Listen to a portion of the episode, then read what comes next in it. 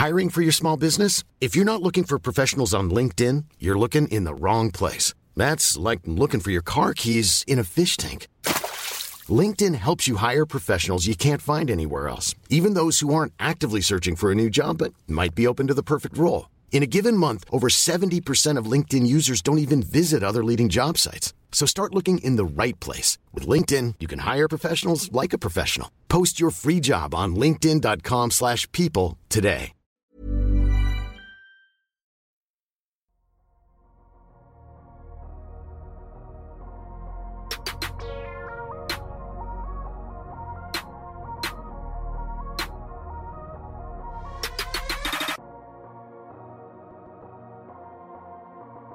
Nouveau Dunk Hebdo NBA Podcast. Aujourd'hui, troisième et dernier épisode des previews avec les 10 équipes que nous n'avons pas encore traitées. Nous ne sommes que 3 aujourd'hui, contrairement aux autres épisodes où on n'était que 4. L'équipe, euh, l'équipe perd en, en, invité euh, du jour en jour. Et comme vous l'aurez remarqué, donc on termine les previews alors que la saison elle a déjà débuté. Et les sensations sont diverses dans l'équipe. Euh, pour toi, Constant, par exemple, le début de saison, il est plutôt cool, il est plutôt agréable. Ça va, ça va. Après, euh, c'est des victoires contre les terrifiants Bulls d'Adrien, les terrifiants Pistons euh, de euh, Ilias et euh, les terrifiants Cavs de euh, l'infirmerie NBA. Donc, euh, on va rester prudent. Il y, a, il y a quelques matchs, là, au moment où vous écoutez ce podcast, il y a eu le match contre les Pels, je pense, qui a été joué, qui est déjà un bon premier test. Mais oui, on est sur un bilan positif et effectivement, on voit que le, le début de saison NBA a déjà fait des ravages puisque euh, les chroniqueurs disparaissent au fur et à mesure que la saison NBA commence. Donc euh, c'est pas facile. C'est la reprise aussi pour nous, donc soyez un peu indulgents. Ouais, soyez indulgents. euh, c'est- pas facile et soyez particulièrement indulgents avec Gabin. Gabin, la dernière fois que tu nous parlais, tu parlais du pouvoir de, de l'amitié. Euh, J'ai envie de te poser la question est-ce que le pouvoir, ce pouvoir-là, fonctionne sur demi-terrain? Euh, non, mais ça a fonctionné un match, le pouvoir de l'amitié, avec euh, Darko. Et nous, on- pour le coup, on n'a pas gagné contre les terrifiants Bulls.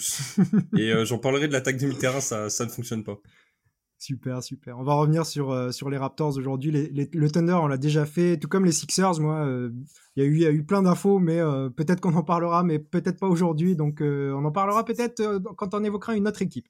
Euh, avant de commencer aujourd'hui, je vous rappelle, comme d'habitude, que nous sommes dispo sur toutes les plateformes de podcast, Spotify, Deezer, euh, Apple Podcast, etc. Euh, mais aussi sur YouTube si vous voulez voir nos tronches. Et n'hésitez pas à nous laisser des commentaires et des notes, de préférence 5 étoiles. 5 étoiles. Je ne pense pas que c'est la note qu'on mettrait à Houston. Houston, qui est la première équipe qu'on va traiter aujourd'hui. Belle. Euh, comme euh, peut-être, je vais rappeler un peu le concept, c'est qu'on a on a choisi pour chaque équipe une question en particulier. Parfois, on en a un petit peu plusieurs. Et aujourd'hui, la, la question pour Houston euh, qui a été euh, qui a fait le cut. Du coup, euh, je te la pose à toi, Constant. L'objectif de la saison n'est-il pas donc enfin de trouver une hiérarchie parmi les trois jeunes du projet, à savoir Jalen Green, Jab Jabari Smith et Alperen Sengun? Ce qui est bien, c'est que tu me poses ma propre question. Ça, c'est très bien. Euh, non, pour débuter sur les Rockets, on en avait pas mal parlé, notamment avec toi, Amine, lorsqu'on avait évoqué leur signature de l'été. Et moi, je faisais partie de ceux qui disaient les Rockets, il fallait être patient, il fallait pas ajouter énormément de free agent parce que tu avais un impératif de on envoie notre pick de draft l'an prochain au OKC. Ça se confirme sur les premiers matchs, c'est-à-dire que euh, Houston joue mieux que l'an dernier. En même temps, c'était pas difficile. Houston est en 0-3, mais Houston propose des choses intéressantes. Le match face aux Spurs n'est pas inintéressant, notamment avec la grosse prestation d'Alperen Sengun. Alperen Sengun, qui est le jeune qui a montré le plus de choses en NBA de ce trio avec, euh, en tout cas le plus de choses positives en NBA de ce trio avec euh, Jalen Green et Jabari Smith Jr. Malgré tout, euh, si vous connaissez ou si vous, avez pu m'entendre parler des Rockets, vous connaissez mes nombreuses réserves sur Alperen Sengun, qui est que euh, Alperen Sengun n'a pas de tir à trois points et Alperen Sengun se fait déborder sur un spin move au poste de Zach Collins. Ça, c'est inquiétant.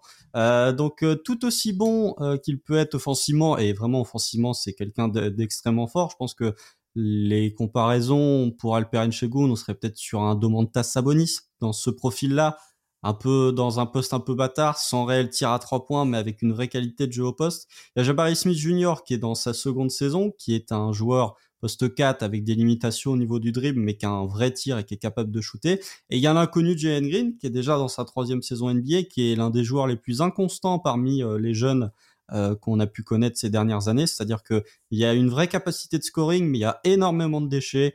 Il y a une sélection de tir qui est assez aléatoire. Donc, le but pour les Rockets, pour moi, selon moi, cette année, c'est pas forcément d'être, de remporter beaucoup de matchs, mais en tout cas d'établir une ligne claire en disant de ces trois joueurs-là, parce qu'il y a aussi des questions contractuelles qui vont se poser pour Jalen Green à la fin de la saison, de ces trois joueurs-là, quel est celui ou ceux potentiellement qu'on va mettre le plus en valeur, sachant qu'ils ont drafté Amen Thompson en quatrième euh, lors de la draft au mois de juin et qui se retrouvent déjà à avoir les miettes de Fred Van Vliet. Donc, euh, profil un peu euh, intéressant ces Rockets, une équipe qui va mieux jouer, mais qui selon moi doit garder l'objectif premier de classer hiérarchiquement tes jeunes importants. Oui, faire le tri.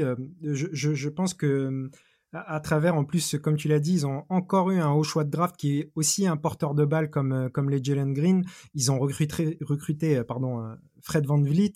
la question qui se pose, c'est un peu y voir plus clair déjà, ça serait déjà pas mal.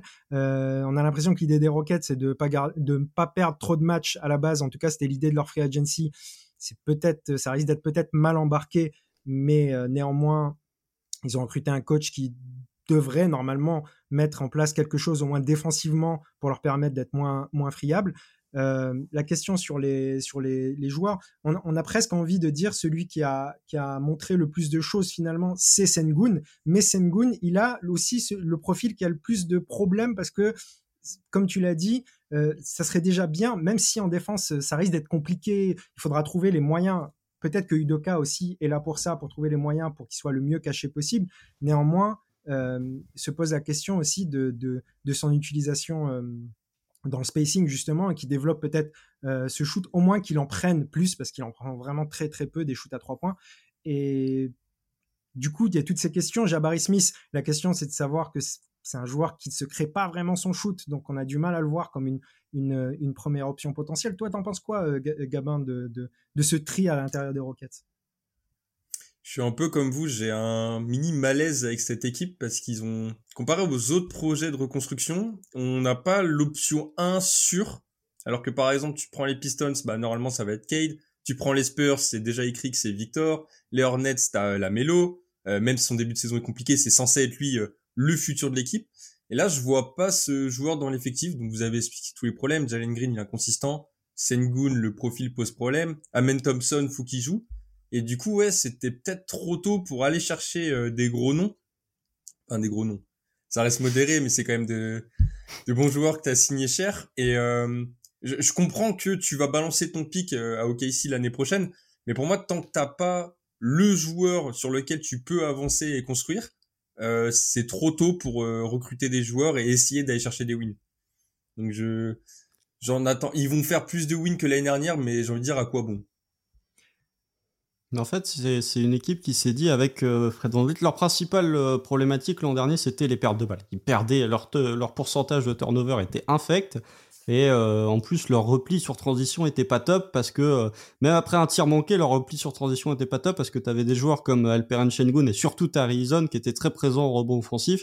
Tarizon qui est blessé sur mm. ce début de saison, donc ça fait potentiellement un joueur de qualité, un role player. On va pas non plus lui donner euh, des vertus qu'il n'a pas, mais un joueur de rotation en tout cas qui peut leur apporter un petit plus sur ce début de saison. Et ce que sont dit les Rockets, c'est qu'on va prendre un meneur fiable entre guillemets avec Fred Van Vliet pour réduire nos pertes de balles et du coup se créer des opportunités de tir supplémentaires. Sauf que, euh, bon, effectivement, les Rockets perdent moins de ballons, mais euh, Fred Van Vliet n'est pas efficace sur les premiers matchs qu'on a vus et c'est toujours la problématique Fred Van Vliet, c'est que c'est un joueur de petite taille qui défensivement se donne mais qui est pas non plus exceptionnel, avec un playmaking honnête, mais que je trouve euh, pas non plus euh, extraordinaire, qui euh, tire moins bien que la moyenne NBA. Donc c'est le parallèle Fred VanVleet. Quand tu ajoutes Dylan Brooks, et c'est ça qui est un peu inquiétant, c'est que les Rockets sont en 0-3, alors que Dylan Brooks, au tir, il est sur la lignée de sa Coupe du Monde, c'est-à-dire qu'il met tout dedans. je pense qu'il y a ce côté où les Rockets n'ont pas suffisamment fait confiance à Amen Thompson pour le propulser euh, titulaire. Il y a le cas Kevin Porter Jr. aussi, euh, qui n'est plus en NBA. On s'en réjouit fortement de ne plus le revoir, euh, mais qui du coup a chamboulé un peu les plans des Rockets parce que je pense pas que c'était prévu qu'un tel scandale éclate et que Kevin Porter Jr. se retrouve être une personne aussi infecte humainement. Mais voilà, donc il a fallu remodifier des plans, mais malgré ça, ça limite le temps de jeu d'Ahmed Thompson. Alors ça va peut-être augmenter au fur et à mesure de la saison, mais je trouve que ouais, ça va être mon coup de gueule globalement sur le début de saison, c'est qu'il y a des équipes qui jouent pas grand chose, qui ont drafté des rookies très hauts et qui préfèrent mettre d'autres joueurs devant. Il y a un moment, il faut peut-être aussi euh, penser plus loin que le pic de draft de l'an prochain. C'est ça, c'est, il y a une sorte d'incohérence dans le projet. Euh, en fait, ce à quoi ça ressemble, c'est une sorte de, d'être entre deux chaises et, de ne pas savoir quoi choisir parce que y a ce, en fait, c'est, ils prennent ce pic euh, envoyé à OKC comme une épée de Damoclès qui euh, paraît insolvable pour eux, mais c'était peut-être l'année où il fallait, il fallait, tant pis, abandonner ce pic tout en étant. je ne sais pas s'ils seront meilleurs forcément en ayant, en ayant pris des, des décisions qui leur permettent d'avoir un meilleur plancher que s'ils avaient tenté plus de choses cette année et avec l'évolution de leurs jeunes, comme tu l'as dit, avec, avec je, je, pense que ça passera forcément par par une, amélioration de Jalen Green qui aurait dû être le visage en fait mm. de cette nouvelle reconstruction. C'est un jeune porteur de balle euh, qui a toutes les qualités pour être un peu la star, mais qui pour l'instant peine à progresser et à évoluer au niveau euh, auquel on l'attend. Mais bon, Houston, euh, on, pourrait dire we have a problem. Néanmoins, on va attendre un petit peu, on va regarder encore. ils ont recruté un bon coach, on va voir ce que ça va donner pour la suite. On va passer à la deuxième équipe et c'est Gabin, toi, euh, à qui je vais poser la question.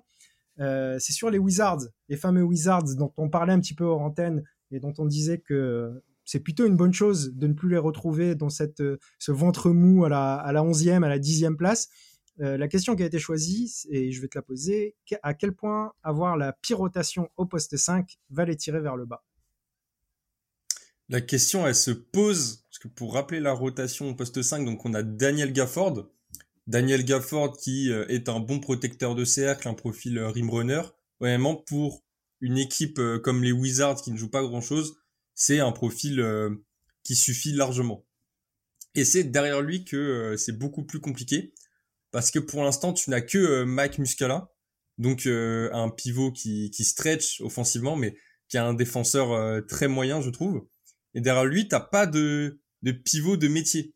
Et donc, ce qui fait que quand Daniel Gafford euh, n'est pas sur le terrain, la rotation poste 5, c'est soit euh, Mike Muscala, soit euh, Kuzma est décalé poste 5, ou alors Gallinari joue poste 5. Mais ça, c'est pas des, des pivots de métier.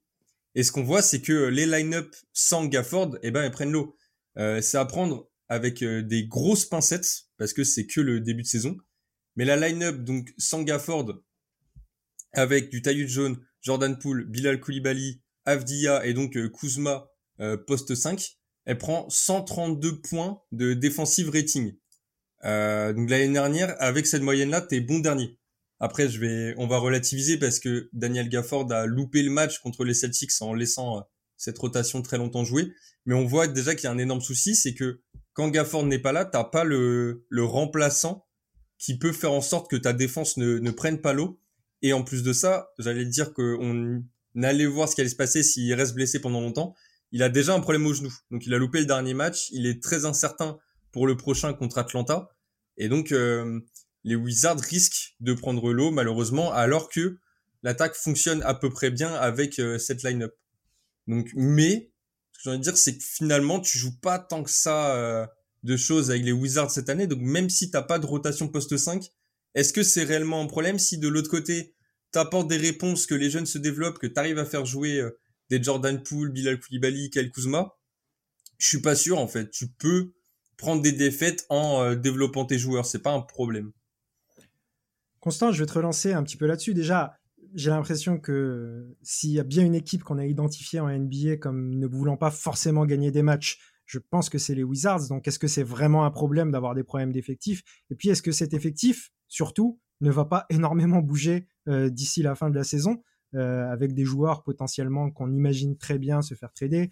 Euh, je pense notamment à Kuzma qui n'est plus un peu dans la, timeline de, de, Washington actuellement, mais aussi des joueurs qu'ils ont récupérés dans les trades, un joueur comme Tyus Jones qui va forcément être demandé pour lequel tu pourras récupérer forcément au moins un pic de draft. Donc c'est des choses qui intéresseront, qui intéresseront forcément Washington. Donc finalement, est-ce que c'est un problème ou et Comment, comment la saison, comment tu vois cette saison des Wizards finalement? Non, c'est pas un problème. J'étais en train de réfléchir à, Alors déjà, on ne dit pas du mal de Mike Muscala, c'est interdit. Euh, je, non, c'est un défenseur élite. Je suis désolé. Le match contre les Grizzlies, il stoppe Jaren Jackson Jr. au poste. Hein, donc euh, il y a un tu moment prêches un, où, euh, tu prêches un convaincu. C'est grâce à lui qu'on a Tyrese Maxi à, à, à Philadelphie.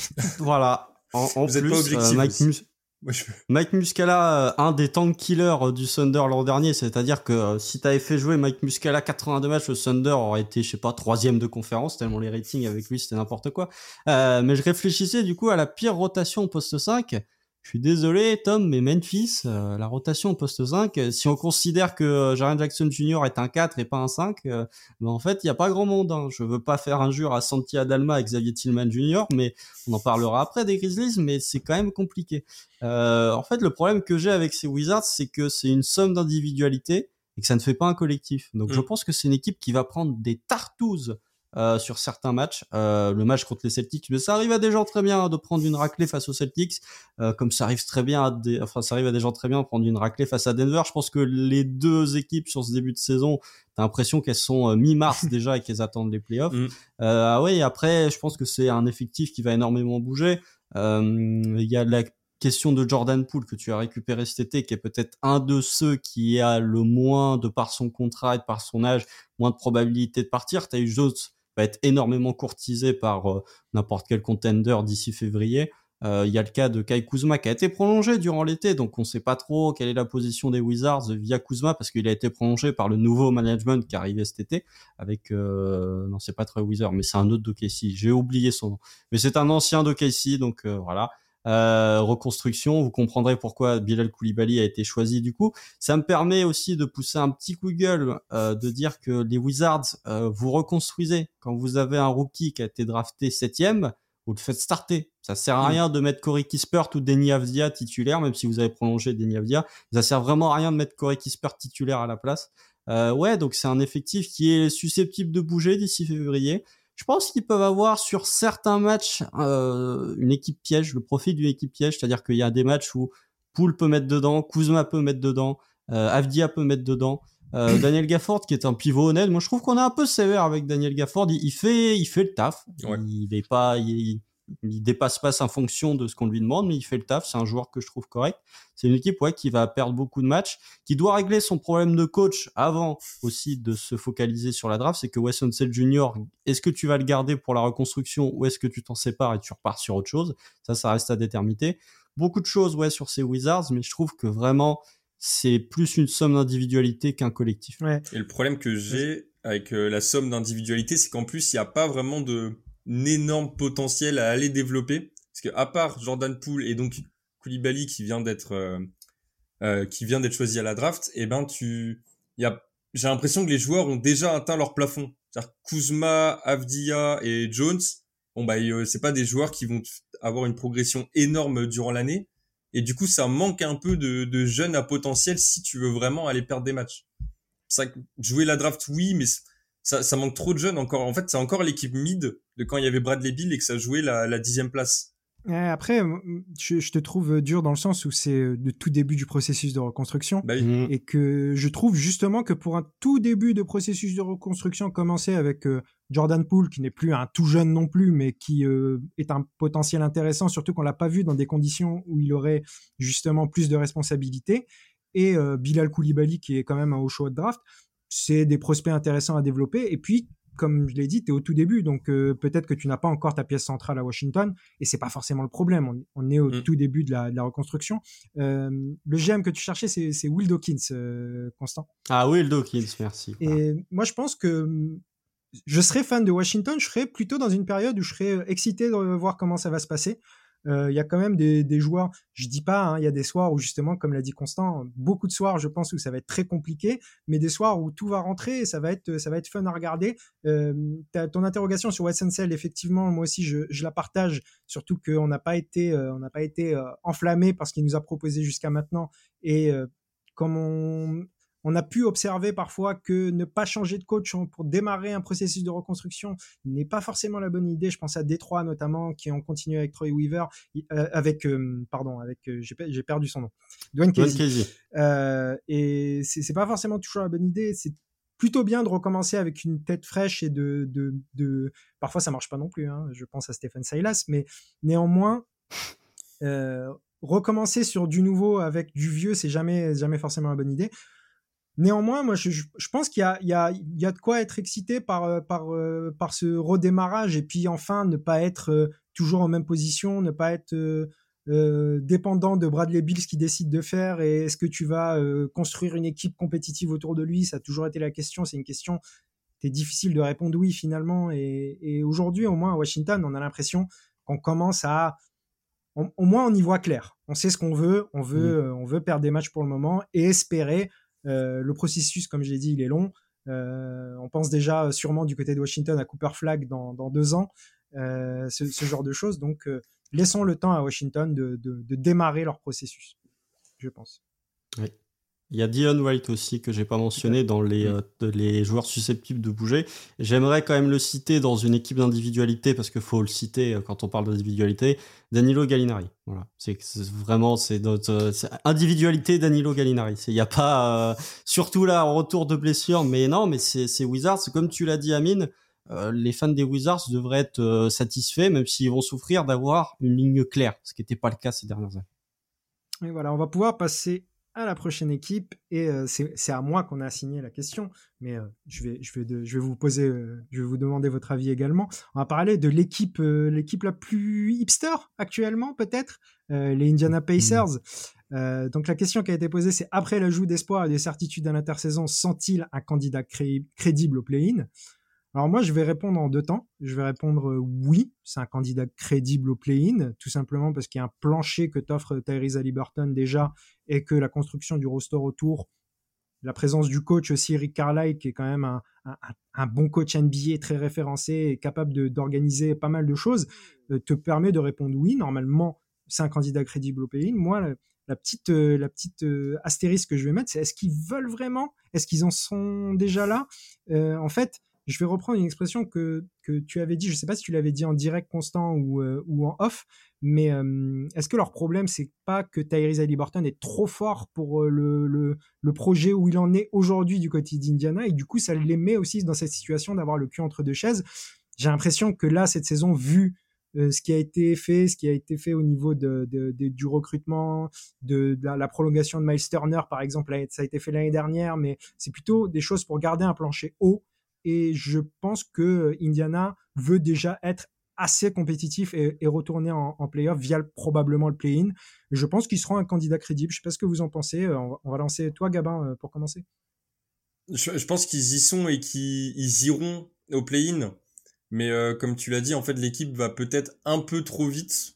Faut voir si, par exemple, est-ce que c'était une bonne idée d'acheter Bruce Brown pour essayer d'aller chercher un play-in alors que finalement bah, l'équipe est jeune et a largement euh, le temps de progresser ensemble et d'aller chercher euh, d'autres choix de draft. Maintenant, tu as déjà une base solide de jeunes qui est intéressante à avoir joué, donc c'est pas très très grave si ton pic de draft de cette année n'est pas hyper haut. Je pense à Bénédicte Mathurin qui fait déjà un bon début de saison, Ali Burton est toujours aussi bon. Tu as euh, la petite surprise un peu de la saison Smith. Donc à voir, mais en, tout cas, c'est euh, faut, faut peut-être pas s'enflammer sur le très très bon début de saison. Je pense qu'il y aura des passages compliqués, notamment si euh, Ali Burton se blesse. Moi, je suis très très inquiet de, de la forme de l'équipe qui tournera pas euh, sans lui, je pense. Mais ouais, si, si tu me demandes là aujourd'hui, je pense que ça va chercher un play-in sans trop de problèmes. De toute façon, si Ali Burton se blesse, ce seront les Pacers de l'an dernier. Hein. Mm. C'est-à-dire que les Pacers, lorsque Ali Burton jouait l'an passé, ils étaient à un bilan à l'équilibre. Donc ils étaient à 50%. Euh, oui, bah, effectivement, c'est euh, Burton, c'est euh, ce qu'a pu être chez aussi les deux précédentes saisons d'OKC, c'est qu'il était trop fort pour tanker. À différence près qu'OKC a eu des blessures de chez ou parfois des mises au placard volontaire pour pouvoir récupérer un haut choix de draft, ce qui n'est pas le cas des Pacers.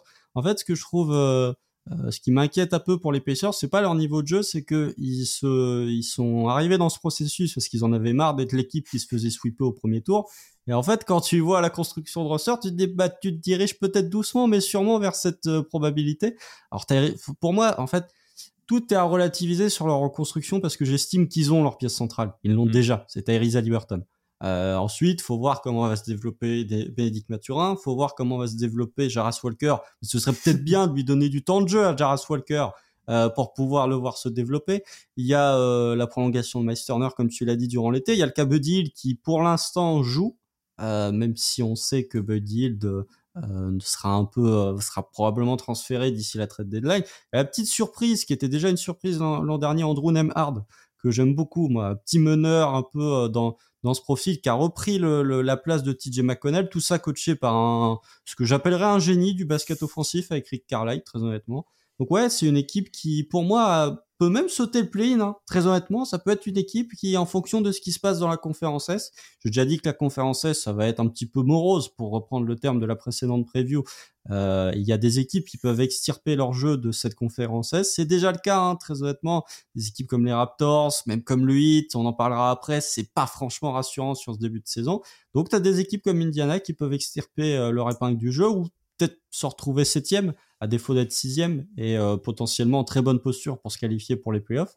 Donc ouais, selon moi, c'est une équipe qui, euh, avec l'ajout de Bruce Brown, avec euh, le développement interne, peut se frayer un chemin parmi les. Ouais, je, suis assez d'accord avec ça. surtout dans le sens où, comme tu l'as dit, tu vois, par exemple, Buddy Hill, c'est l'éternel partant du côté de Sacramento avant déjà et maintenant aux Pacers. Mais finalement, le fait qu'il le garde, c'est peut-être parce que on veut, on veut être le plus compétitif possible. C'est un, un, shooter élite, c'est un des meilleurs shooters de la NBA, euh, Buddy Hill, donc il t'apporte quelque chose que tu ne trouveras pas forcément ailleurs. Donc c'est un, un, asset intéressant pour récupérer autre chose, mais c'est pas forcément ce que tu retrouveras. Et je pense que c'est un peu pareil avec Miles Turner.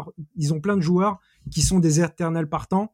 Et finalement, s'il reste, c'est aussi parce que du côté d'Indiana, on veut pas, euh, on veut pas tanker de toute manière, et on se retrouve avec une équipe qui est somme toute assez profonde en plus d'être euh, assez compétitive. Mmh. Il n'y a pas mmh. de joueur euh, extrêmement euh, à, part à Liberton, il n'y a pas de joueur vraiment phare dans l'effectif. Néanmoins, il y a une profondeur qui permet de voir, de voir assez loin. Comme tu l'as dit, il, y a, le bon début de saison d'Aaron Nesmith qui donc rentre un peu dans la rotation mmh plus sérieusement. Tu as parlé de Andrew Nembard. Si tu n'as pas, pas Nembard, tu as TJ McConnell. Donc tu as quand même, mine de rien, 48 minutes normalement de guard play de, de, de qualité c'est une équipe qui, normalement, dans une conférence Est, comme tu l'as dit, est en train de, de baisser, alors que c'était déjà pas forcément euh, génial, génial. Et, avoir un, un, niveau un petit peu, justement, dans le milieu de classement qui est assez équilibré entre les équipes, ça serait pas étonnant de retrouver les Pacers au, au play-in, voire même mieux euh, en fonction de comment se déroule la saison et comment change peut-être d'objectif certaines équipes aussi si ça se déroule mal au début, alors que les Pacers euh, n'ont pas de raison à part comme tu l'as dit Gabin, comme tu l'as répété Constant, la blessure d'Aliberton qui change tout en fait. Ils sont trop mmh. dépendants pour que ça puisse changer, euh, ça ne puisse pas tout changer. Néanmoins, on va pas lui souhaiter, on va espérer qu'il reste en, santé parce que c'est un régal pour les yeux. Donc, euh, je sais pas ce que vous en pensez, mais en tout cas, les Pacers, ça me semble, ça semble euh, être une équipe normalement qui sera au moins dans, dans ses places 7-10. Ça, ça, ça, risque d'être d'être surprenant si c'est pas le cas. C'est une équipe League Pass en plus, et que mm. toutes les équipes déjà coachées par Rick Carlisle sont des équipes League Pass, ça court, ça joue vite. Bon, à Liberton, faut qu'il arrête de faire des, faux, des fausses no-look pass, hein, parce que ça, c'est vraiment, j'ai jamais vu des no-look pass aussi mal faites que celles de Liberton. Euh, mais c'est, effectivement, Amine, tu as raison de parler d'Aaron Nesmith, qui a été prolongé en plus, euh, enfin, qui a eu son extension euh, suite à son contrat rookie. Un bon petit deal, on est sur 3 ans, 39 millions. Enfin, c'est, c'est intéressant pour les Pacers, sachant qu'Aaron Nesmith, ça avait mal débuté du côté de Boston. Ouais, c'est une équipe, on, peut s'inclure dedans, donc euh, on le dit pas de manière péjorative. C'est l'équipe des hipsters, un petit peu euh, les, Pacers. On a envie de regarder ces Pacers. Et tu sais que défensivement ça va être compliqué, mais au moins tu vas avoir du rythme et tu vas avoir de la belle attaque. Gabin, une dernière chose à ajouter sur les Pacers? Non, pas forcément. Mais ce que je me disais, c'est que le, si tu prends la théorie du meilleur joueur euh, sur le terrain, eh ben tu, tu remarques qu'à l'est le niveau est catastrophique et que les Pacers devraient bien s'en sortir. Que ça soit le tu les mets contre les Wizards, les Hornets, les Nets, les Magic, les Pistons, bah déjà tu as déjà tes équipes euh, que tu es censé battre sans trop trop de problèmes. En plus de ça, tu rajoutes les Bulls, les Raptors qui ont une situation euh, compliquée, on sait pas forcément où ça va, les Nets, ils vont peut-être chambouler leur effectif. Donc le si tu déconnes pas, normalement la place au moins au play-in voire plus est euh, quasi assurée si tu continues dans ta continue enfin continuer dans la continuité, très bien. si tu joues avec cet effectif qui ne bouge pas jusqu'à la fin de saison. Ok, donc euh, play normalement pour, euh, pour, euh, pour mm. Pacers d'après nous trois. Euh, est-ce que c'est aussi le cas pour ton équipe, Gabin, justement, les Toronto Raptors? Euh, La question qui a été choisie, et je trouve qu'elle est très bien choisie, on a déjà un peu évoqué tout à l'heure, c'est peuvent-ils éviter le bottom 5 en attaque sur demi-terrain? Alors, on va commencer par toi, Gabin, on va, on va t'écouter. faut, faut que je développe ou je... je vais développer un peu. Non, la question se pose parce que pour l'instant, sur demi-terrain, les Raptors, alors ça pique les yeux, ils font 77.1 points sur 100 possessions, donc en attaque de demi-terrain. Ce qui fait, alors c'est quatre matchs, ça va prendre avec des pincettes, mais ce qui fait que les Raptors sur demi-terrain est pour l'instant la pire équipe de la ligue. La pire. Il n'y a pas pire équipe de la ligue que les Raptors. Pas sûr que ça bougera ça pour le coup. Hein. Ah, il y a des équipes qui vont réussir quand même à faire pire. Pour l'instant, les Raptors. Ça va être dur. c'est horrible. Non, mais c'est, c'est catastrophique. Pour l'instant, du coup, Toronto a la 29e attaque de la ligue, avec 101.8 points par 100 euh, possessions. Et pourtant, euh, la défense est super bonne et on a une transition qui marche bien. C'est l'équipe, c'est la hein, deuxième équipe la plus efficace sur transition.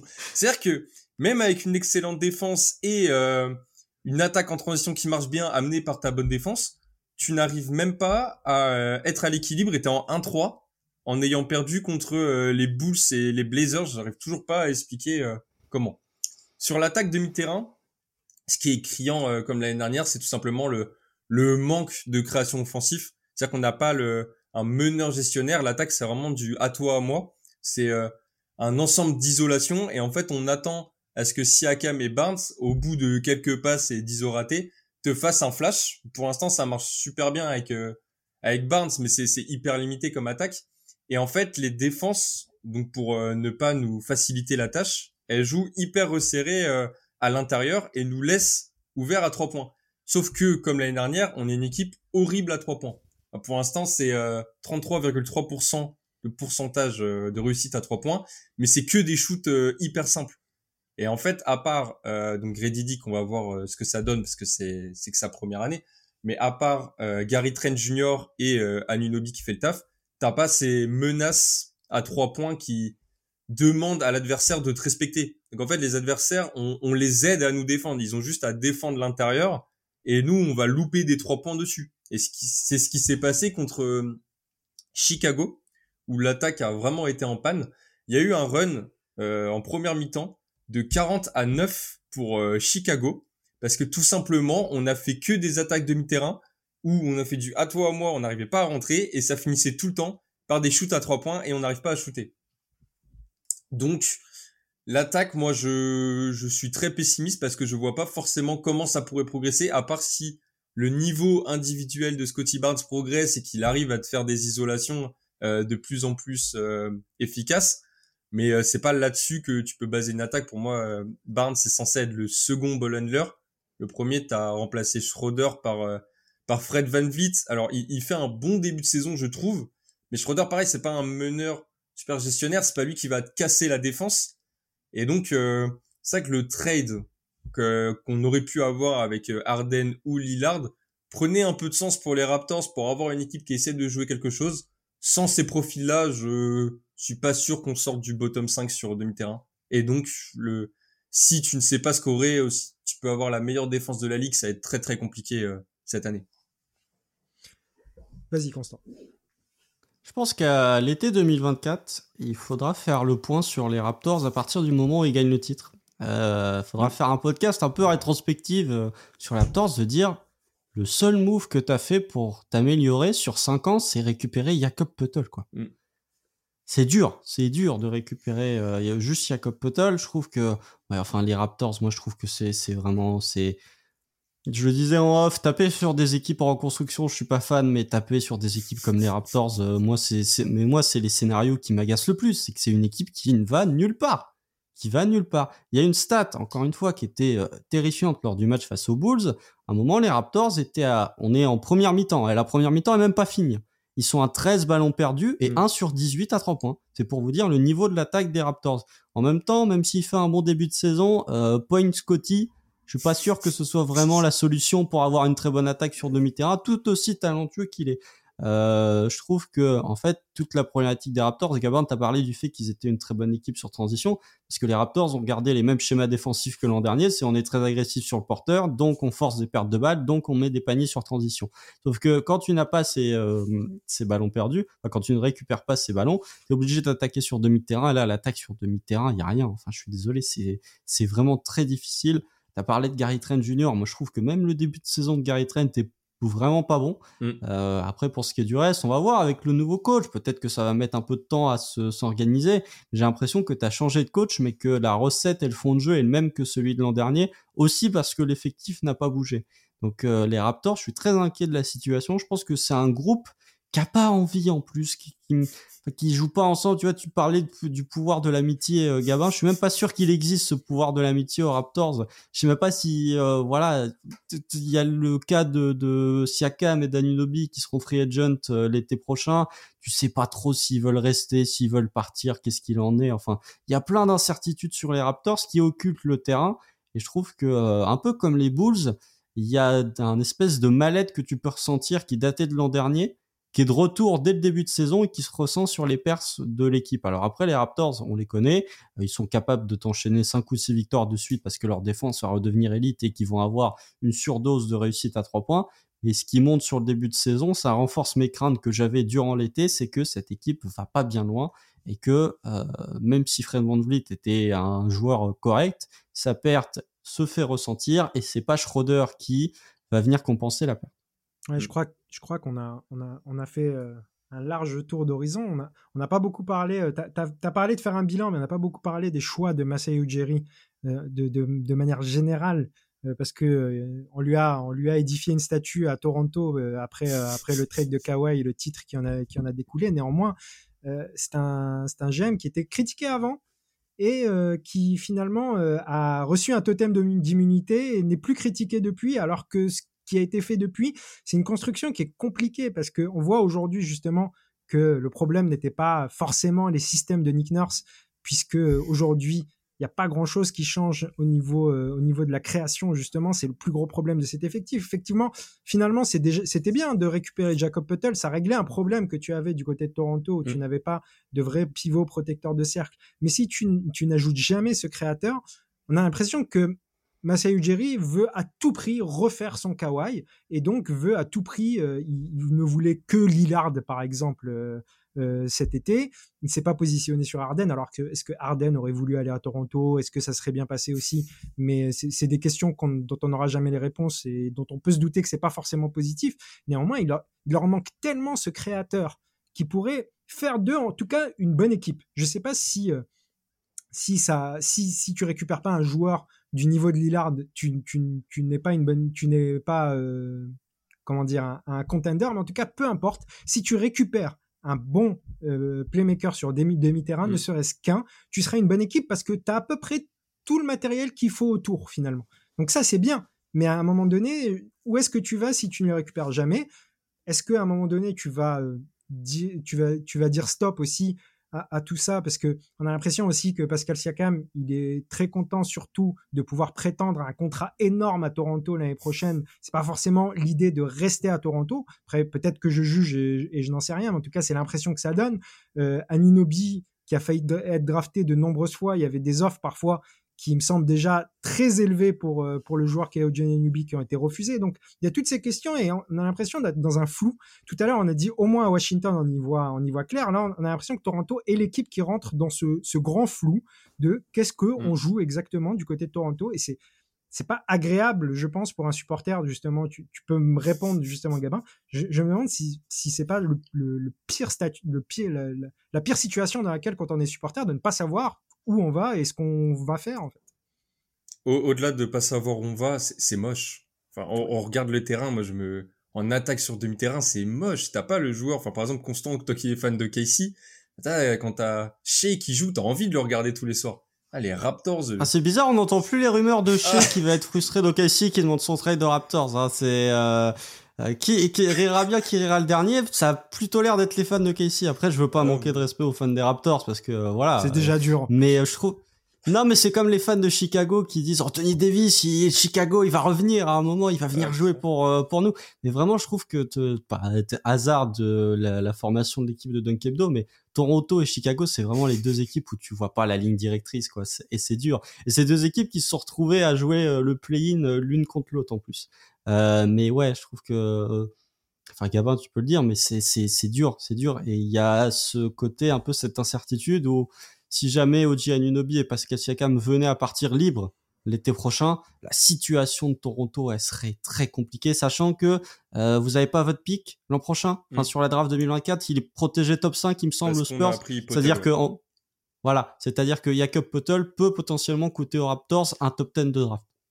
C'est en fait le, le cul entre deux chaises, c'est vraiment nous. C'est-à-dire que le t'es pas assez fort pour aller jouer le haut de tableau et tu te renforces en allant chercher un Potel, mais tu, restes une équipe mid. Et de l'autre côté, du coup, tu, on n'aura pas de pic alors qu'on aurait pu en profiter pour faire une saison horrible. C'est pour ça que je ne crois même pas en la théorie. Moi, ce que j'aurais bien aimé euh, qu'on fasse finalement, c'est qu'on trade Siakam qui fait plus vraiment euh, sens dans l'équipe, qu'on aille chercher euh, donc des pics de draft et des jeunes et que on, on tank, on, on tank tout simplement. Mais là, cette année, c'est même pas possible. Donc, je pense que la saison entière, on va rester une équipe mid. Et j'ai très peur qu'on refasse ce qui s'est passé avec Fred Van Vliet, c'est-à-dire qu'on le laisse partir contre rien.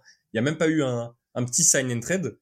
Et en fait, depuis euh, l'année du titre, Masai Ujiri est en train de, de dormir, je pense, euh, sur son PC. Il n'y a aucun transfert. Donc l'équipe qui nous a emmené au titre, et eh ben tous les ans, on perd euh, des pièces au fur et à mesure, mais on n'en ajoute pas ou on fait pas de transfert pour changer la donne.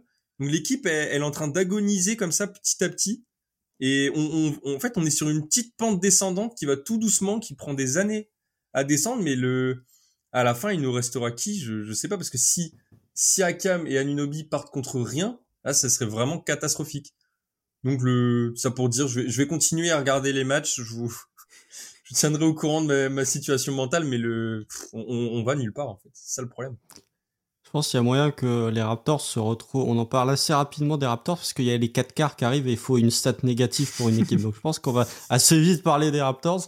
Mais euh, j'aimerais juste peut-être conclure en disant qu'en 2021, lorsque les Raptors ont joué du côté de Tampa Bay, euh, leur saison, on nous avait dit oui, ils font une mauvaise saison, c'est une exception, euh, vous allez voir ce qui va se passer. Et ben en fait, c'est peut-être la 21-22 où les Raptors sont sixième de conf qui était une exception finalement quand on voit ce qui se passe. Oui, on va, on va conclure là-dessus. Je dirais juste que tu t'as parlé d'équipe mid-Gabin. Ce qui fait peur un peu cette année, c'est que ce soit une équipe mid-bas, vraiment. C'est-à-dire, à un moment donné, que tu tombes dans ce. Jusqu'à maintenant, on était plutôt dans une équipe vraiment mid. Et du coup, tu pouvais mmh. avoir des saisons justement sixième ou, ou des saisons où tu termines 8 neuvième. Mais là, si tu sors du play-in et tout et que tu joues pas ni le tank ni quoi que ce soit, en fait, c'est c'est là où euh, la situation est vraiment compliquée. Mais on va passer à on va passer à une autre équipe qui elle euh, n'hésite pas à bouger puisqu'elle a bougé euh, cette semaine. c'est les Los Angeles Clippers.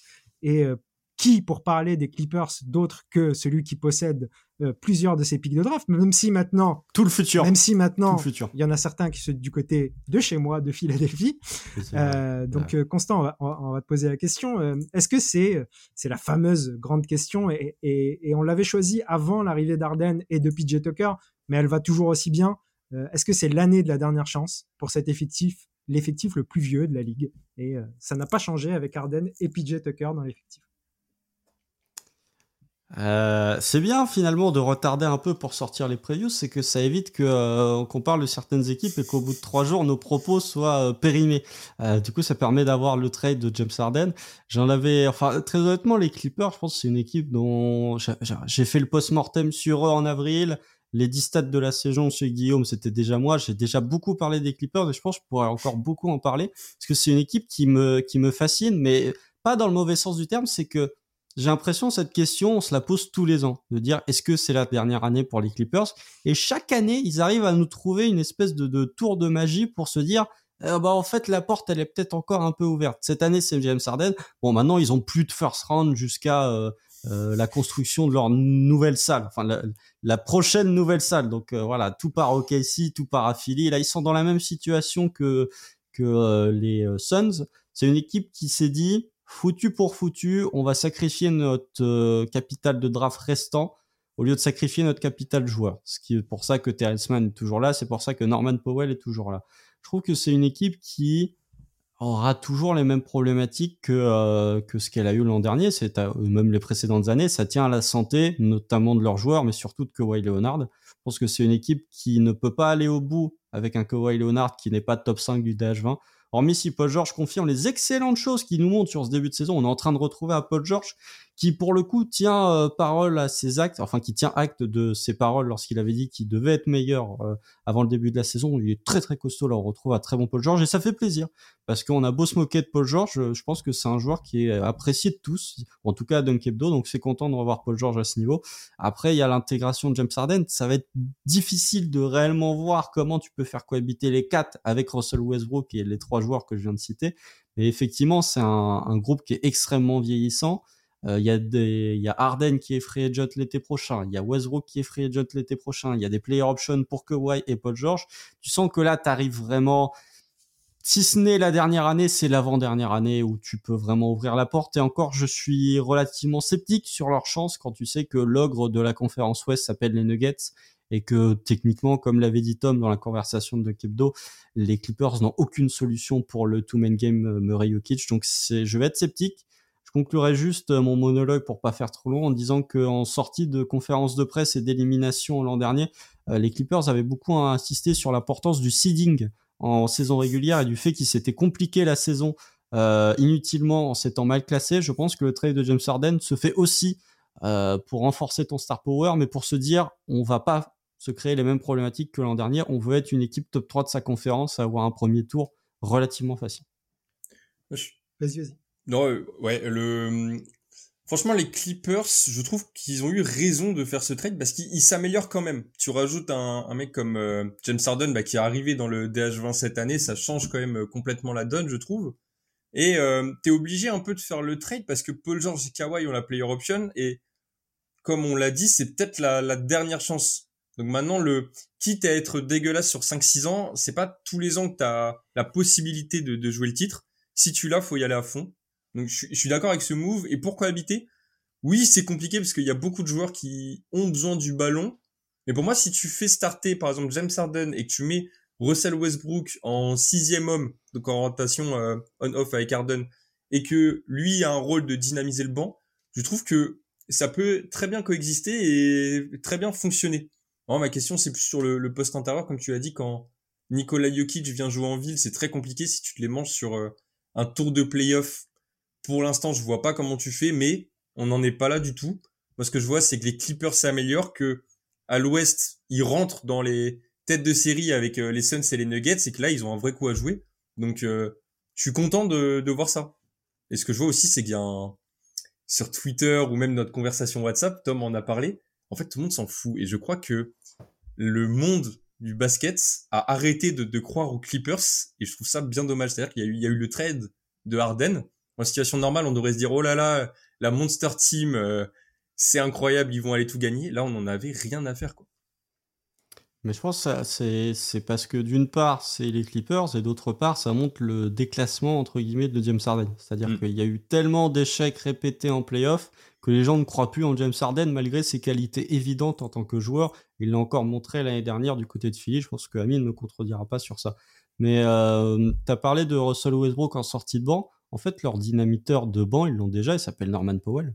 C'est mm. ça qui me pose problème, c'est que euh, les trois, enfin, Paul George est capable de jouer off-ball. Kawhi, j'ai déjà, il a beaucoup besoin de, de, de la balle pour euh, vraiment créer son tir.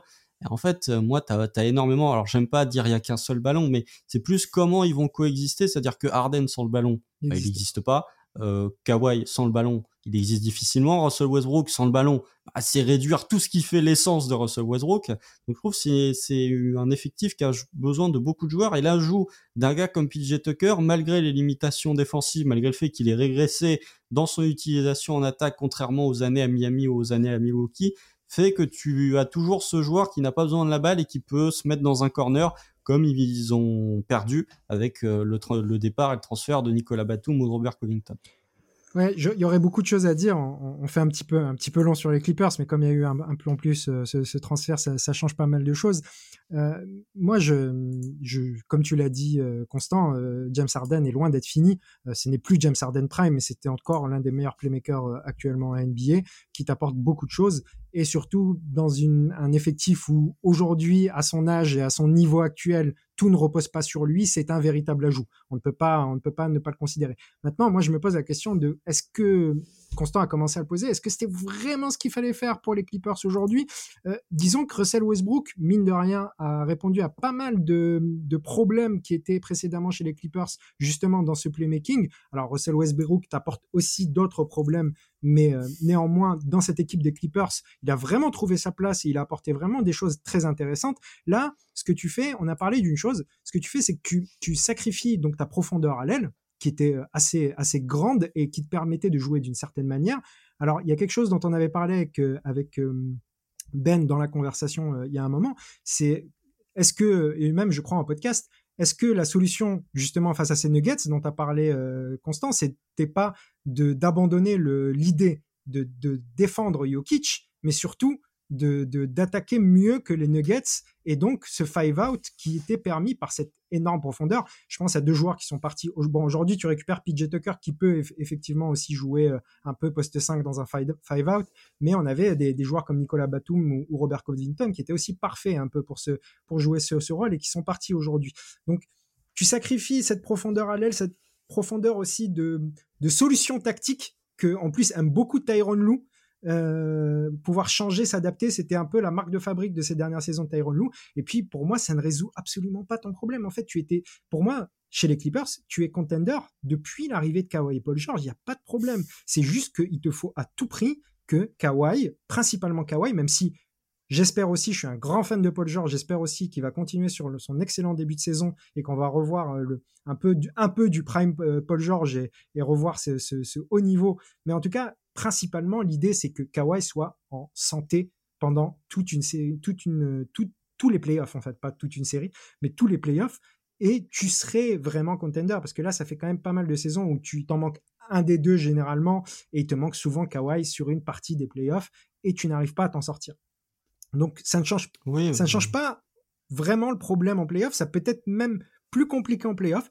Tu serais une meilleure équipe de régulière, parce qu'en fait, tu as, tu as aujourd'hui euh, trois joueurs sur lesquels tu peux te reposer euh, et qui peuvent créer pour les autres et pour eux-mêmes, les trois finalement, euh, un haut niveau pour les autres, pour Arden, et un haut niveau pour eux-mêmes, pour, les deux autres, plus Russell Westbrook, ça fait une sacrée armada qui devrait te permettre de faire une bonne régulière, même si tu as des blessures.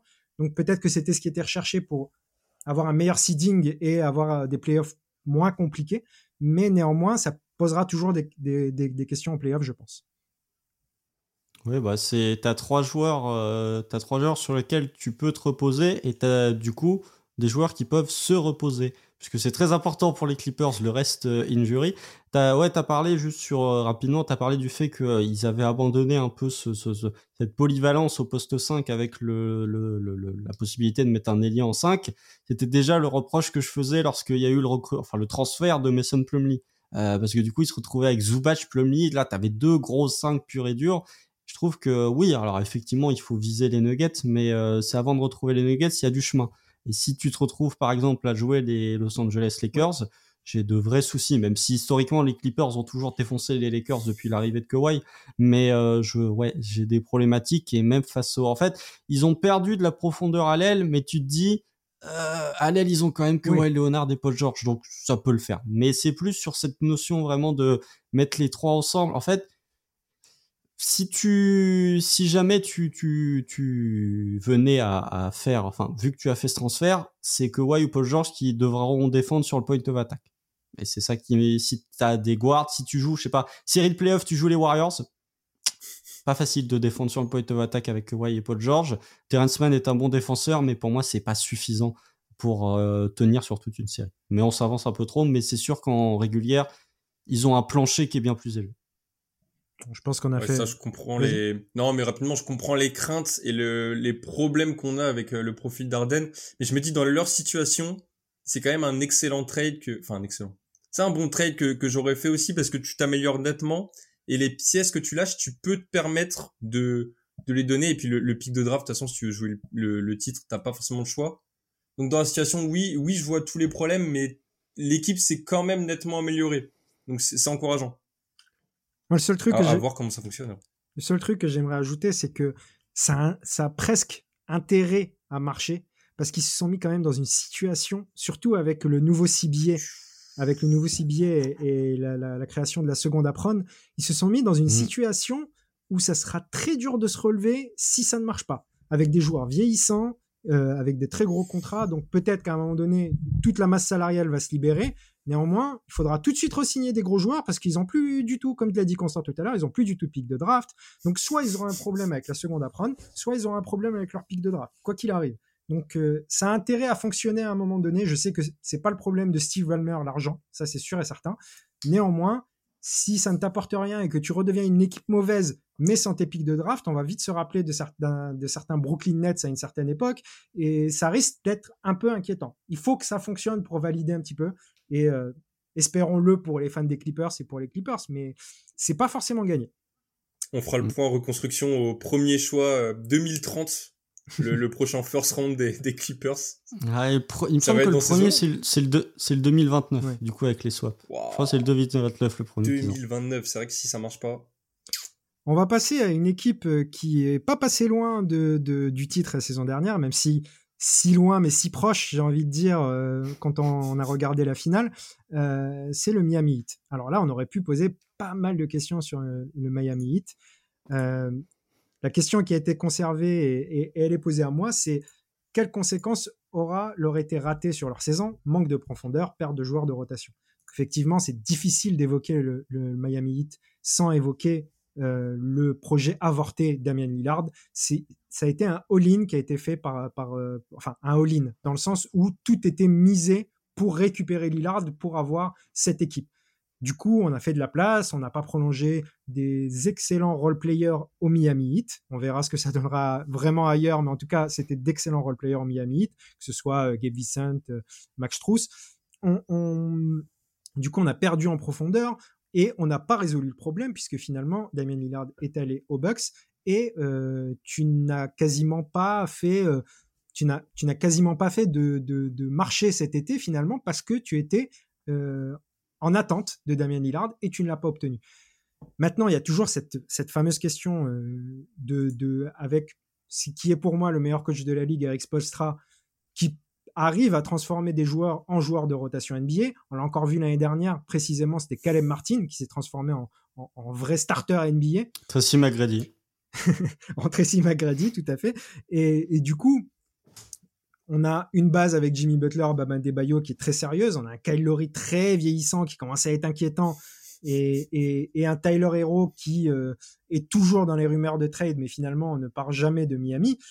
Et autour de ça, du coup, il va falloir construire un peu ce roster et, espérer que des Nikola Jovic, par exemple, que des, le, rookie euh, qui a déjà euh, trois enfants, Chaim Rakez, euh, je, ne sais pas s'il a des enfants. C'est juste qu'il est, il, est, il est très âgé. Je crois qu'il a 25 ans. Hein, il faudra que je vérifie. Non, non, il, non, il est pas si, non, il est pas si vieux que ça. J'ai 22. Ah bah je me suis, je me suis trompé. Pardon, j'ai dû faire un amalgame avec un autre, un autre rookie. Il a, il a le physique, 22, euh, il a le physique d'avoir 35 ans. C'est peut-être pour ça aussi. Et la moustache de Zoro là, c'est tellement sexy. Mais néanmoins, il a déjà montré des choses intéressantes. Et, avec Spolstra, on ne sait jamais comment tu peux construire un roster. Néanmoins, ce qu'on voit pour l'instant, c'est que là, c'est très limité, que ça risque d'être très compliqué. Il faudra peut-être laisser le temps, peut-être que ça va finir par tourner. C'est une équipe qui, euh, chaque année, est très dépendante de ses pourcentages à trois points également, que ce soit en saison régulière, en playoff. La très bonne saison régulière où ils terminent premiers, ils sont les premiers à trois points. L'année dernière, ils sont pas bons en régulière euh, à trois points et euh, ils sont euh, au play-in et finalement ils sont très bons en play-off à trois points, ils vont en finale NBA. C'est une équipe qui est ultra dépendante de son, de son taux de réussite à trois points. Est-ce que ça va être encore le cas cette année ou est-ce qu'on va essayer de ré, euh, comment dire, de réorganiser un peu tout ça On tente des évolutions de jeu sur certains joueurs, sur Bama Debayo, je pense notamment pour qu'il y ait cette volonté de, de, de faire évoluer son jeu. Il y a beaucoup de questions en fait, c'est difficile d'avoir toutes les réponses. On parle d'une équipe qui est finaliste NBA, mais pour lequel on n'a pas je trouve en tout cas un optimisme énorme et je pense que ça risque d'être une saison compliquée. Néanmoins, euh, quand on a un si bon coach et quand on a aussi, euh, c'est ce dont je parlais dans le podcast Guillaume dans, lequel j'étais invité, on a un joueur comme Jimmy Butler et un, joueur, un coach comme Eric Spolstra qui élèvent tant leur niveau en playoff, tous les deux, j'ai envie de me dire que s'ils vont en playoff, de toute manière, ça sera toujours dangereux d'avoir le Miami Heat en face de soi, quoi qu'il mm. arrive. peu importe si vous êtes premier, quatrième et que eux sont huitième. Ils élèvent leur niveau de jeu, mais encore faut-il qu'ils y aillent en playoff. Euh, je pense que là aussi, il me semble que vous en aviez parlé dans un podcast de l'été, je sais plus lequel. Je, je, je crois Camille, tu étais dedans. Tom, c'est sûr, était dedans avec euh, Adrien. Je ne sais plus quel est exactement le podcast, mais qui disait que euh, Pat Riley jouera un peu sa, sa réputation, en tout cas beaucoup de choses euh, avec le trade de Damien c'est-à-dire que euh, le hit, on, les a souvent vus dans des rumeurs dès qu'il y avait un All-Star un peu euh, mécontent pour dire allez Bradley Bill, Donovan Mitchell, Yannis Antetokounmpo, Damien Lillard. En fait, ils ont tout loupé. Euh, ils les ont tous loupés. Alors que il y en a certains qui se sont retrouvés disponibles. Euh, Bradley Bill a parlé du fait que lui se voyait déjà comme un joueur du hit et finalement ça s'est pas fait. Euh, après, qu'est-ce qui est vrai, qu'est-ce qui est faux, voilà, on, c'est toujours très difficile à discerner. Toujours est-il que le 8 a fait l'un des pires étés possibles euh, et l'un des pires étés de mémoire récente parce qu'ils ont mis tous leurs œufs dans le panier d'Amien Lillard et en fait le panier d'Amien Lillard il s'est retrouvé du côté de Milwaukee. Il y a eu un problème, euh, je pense au niveau de l'aéroport, les bagages ils se sont gourés de destination, du coup il s'est retrouvé dans le Wisconsin. Euh, ouais, effectivement tu perds Max Strauss tu perds Game Vincent. Alors, tu parlais du, Amine, du fait que les joueurs quittaient l'écosystème du 8. Game Vincent, faut déjà voir le torrent de, d'insultes qui se prend du côté des fans des Lakers. Ça a l'air d'être récurrent, hein, les Lakers. Dès qu'ils insultent, enfin, dès que ça va mal, faut insulter le joueur. Hein. Je pense qu'ils peuvent, euh, Russell Westbrook peut en témoigner. Euh, bref, on parlera pas des Lakers, mais oui, effectivement, le, seul. Ils ont perdu Victor Oladipo aussi, qui n'était pas présent pour les playoffs, mais qui en régulière leur avait apporté euh, de belles choses. Ils ont fait le seul move qu'ils ont fait de l'été, c'est qu'ils ont drafté Rémi, James Vasquez, le junior, et qu'ils ont fait revenir Josh Richardson. Et ils ont prolongé Kevin Love. Et moi, il y a un point qui m'inquiète déjà, c'est que euh, le 8, il nous sort toujours des joueurs undrafted, mais euh, Tyler Hero, il a 40 minutes de moyenne sur les quatre premiers matchs. C'est-à-dire que c'est un truc qui peut durer toute la saison, les temps de jeu assez élevés de Tyler Hero. Je trouve qu'ils sont énormément limités sur leur profondeur de banc. Il y a beaucoup de joueurs qui sont très incertains, qui ont très peu de minutes en NBA. Euh, Kyle comme tu l'as dit, malgré tout le QI basket qu'il peut avoir est vieillissant. Kevin Love, on est vraiment sur la pente, elle est même plus descendante là. C'est un cratère euh, la pente de Kevin Love au niveau de son physique, donc c'est très difficile. Je trouve que ouais, ça va en fait euh, des joueurs meilleurs que le joueur moyen en NBA du côté du 8, j'en vois trois quoi. C'est c'est c'est Hero, c'est Butler et c'est Bam. Est-ce que ce sera suffisant pour t'emmener en sixième ou septième place? Euh, Je suis pas sûr. Ouais, et puis le les pertes de Gabe Vincent et Max Truss si tu n'as rien fait à côté, c'est terrible parce que c'est des joueurs qui étaient hyper importants en playoff. Donc là, tu t'es vraiment affaibli et la magie euh, Eric Spolstra, oui, il sort tous les ans des, des joueurs de son chapeau. Mais là, quand je regarde l'effectif, je vois pas vraiment quel joueur il peut nous sortir, euh, enfin, quel joueur va nous surprendre, que ça soit du Thomas Bryan, peut-être Nikola qui a quand même euh, beaucoup de potentiel, mais R.J. Hampton, j'y crois pas trop. Je, je vois pas le, ah, ah, j'espère être surpris, mais je vois pas là dans l'effectif quel joueur il peut il peut vraiment nous sortir de nulle part et nous dire bah vous voyez lui il va mettre 12 euh, points par match alors que il ne fonctionnait pas dans les autres équipes. Ça ça me paraît limité cette année et c'est pour ça que le hit je suis très inquiet parce que ça s'est déjà qualifié à l'arrache l'année dernière après tu fais une très bonne saison de une très bonne euh, campagne de playoff mais il faut pas oublier que tu qualifies à l'arrache en allant play-in. Si l'équipe s'affaiblit, si tu loupes le play-in, c'est quand même terrible. Alors autant, autant je suis d'accord avec vous, il y a de quoi, il y a de quoi être inquiet. Autant je vous trouve quand même un peu dur. Euh, on a parlé d'une conférence Est qui n'est pas, euh, qui n'est pas non mhm. plus une conférence euh, qui fait avec des, avec des équipes beaucoup plus. Il y a des équipes qu'on voit facilement moins bonnes que ce hit bancal. C'est ça que je veux dire. déjà. Donc je suis pas sûr que ce soit si compliqué que ça pour le hit d'accéder au moins au play-in et avec quand même, comme tu l'as dit, Constant, tu as peut-être trois joueurs et en fonction justement de l'utilisation et, parce que Gabin, tu dis, je ne vois pas quel joueur euh, peut émerger euh, dans les joueurs qui sont là, mais c'est tout le jeu justement avec le hit, c'est qu'on ne sait mm. pas avant. Euh, Gabe Vincent et Max Strauss, on ne savait pas. Duncan Robinson, on ne savait pas. le truc, c'est que Spolstra a un tel niveau coaching qu'il arrive à utiliser de la manière la plus efficace des joueurs qui ne sont pas forcément beaucoup plus forts que ce qu'on croit. Euh, pour l'instant, Duncan Robinson n'a pas quitté le, hit, mais j'aurais très peur de le voir ailleurs justement qu'au hit, euh, par exemple, un, profil de, shooter comme ça. Et avec Spolstra, c'est un mec qui joue en playoff, alors que c'est un vrai mmh. problème en défense.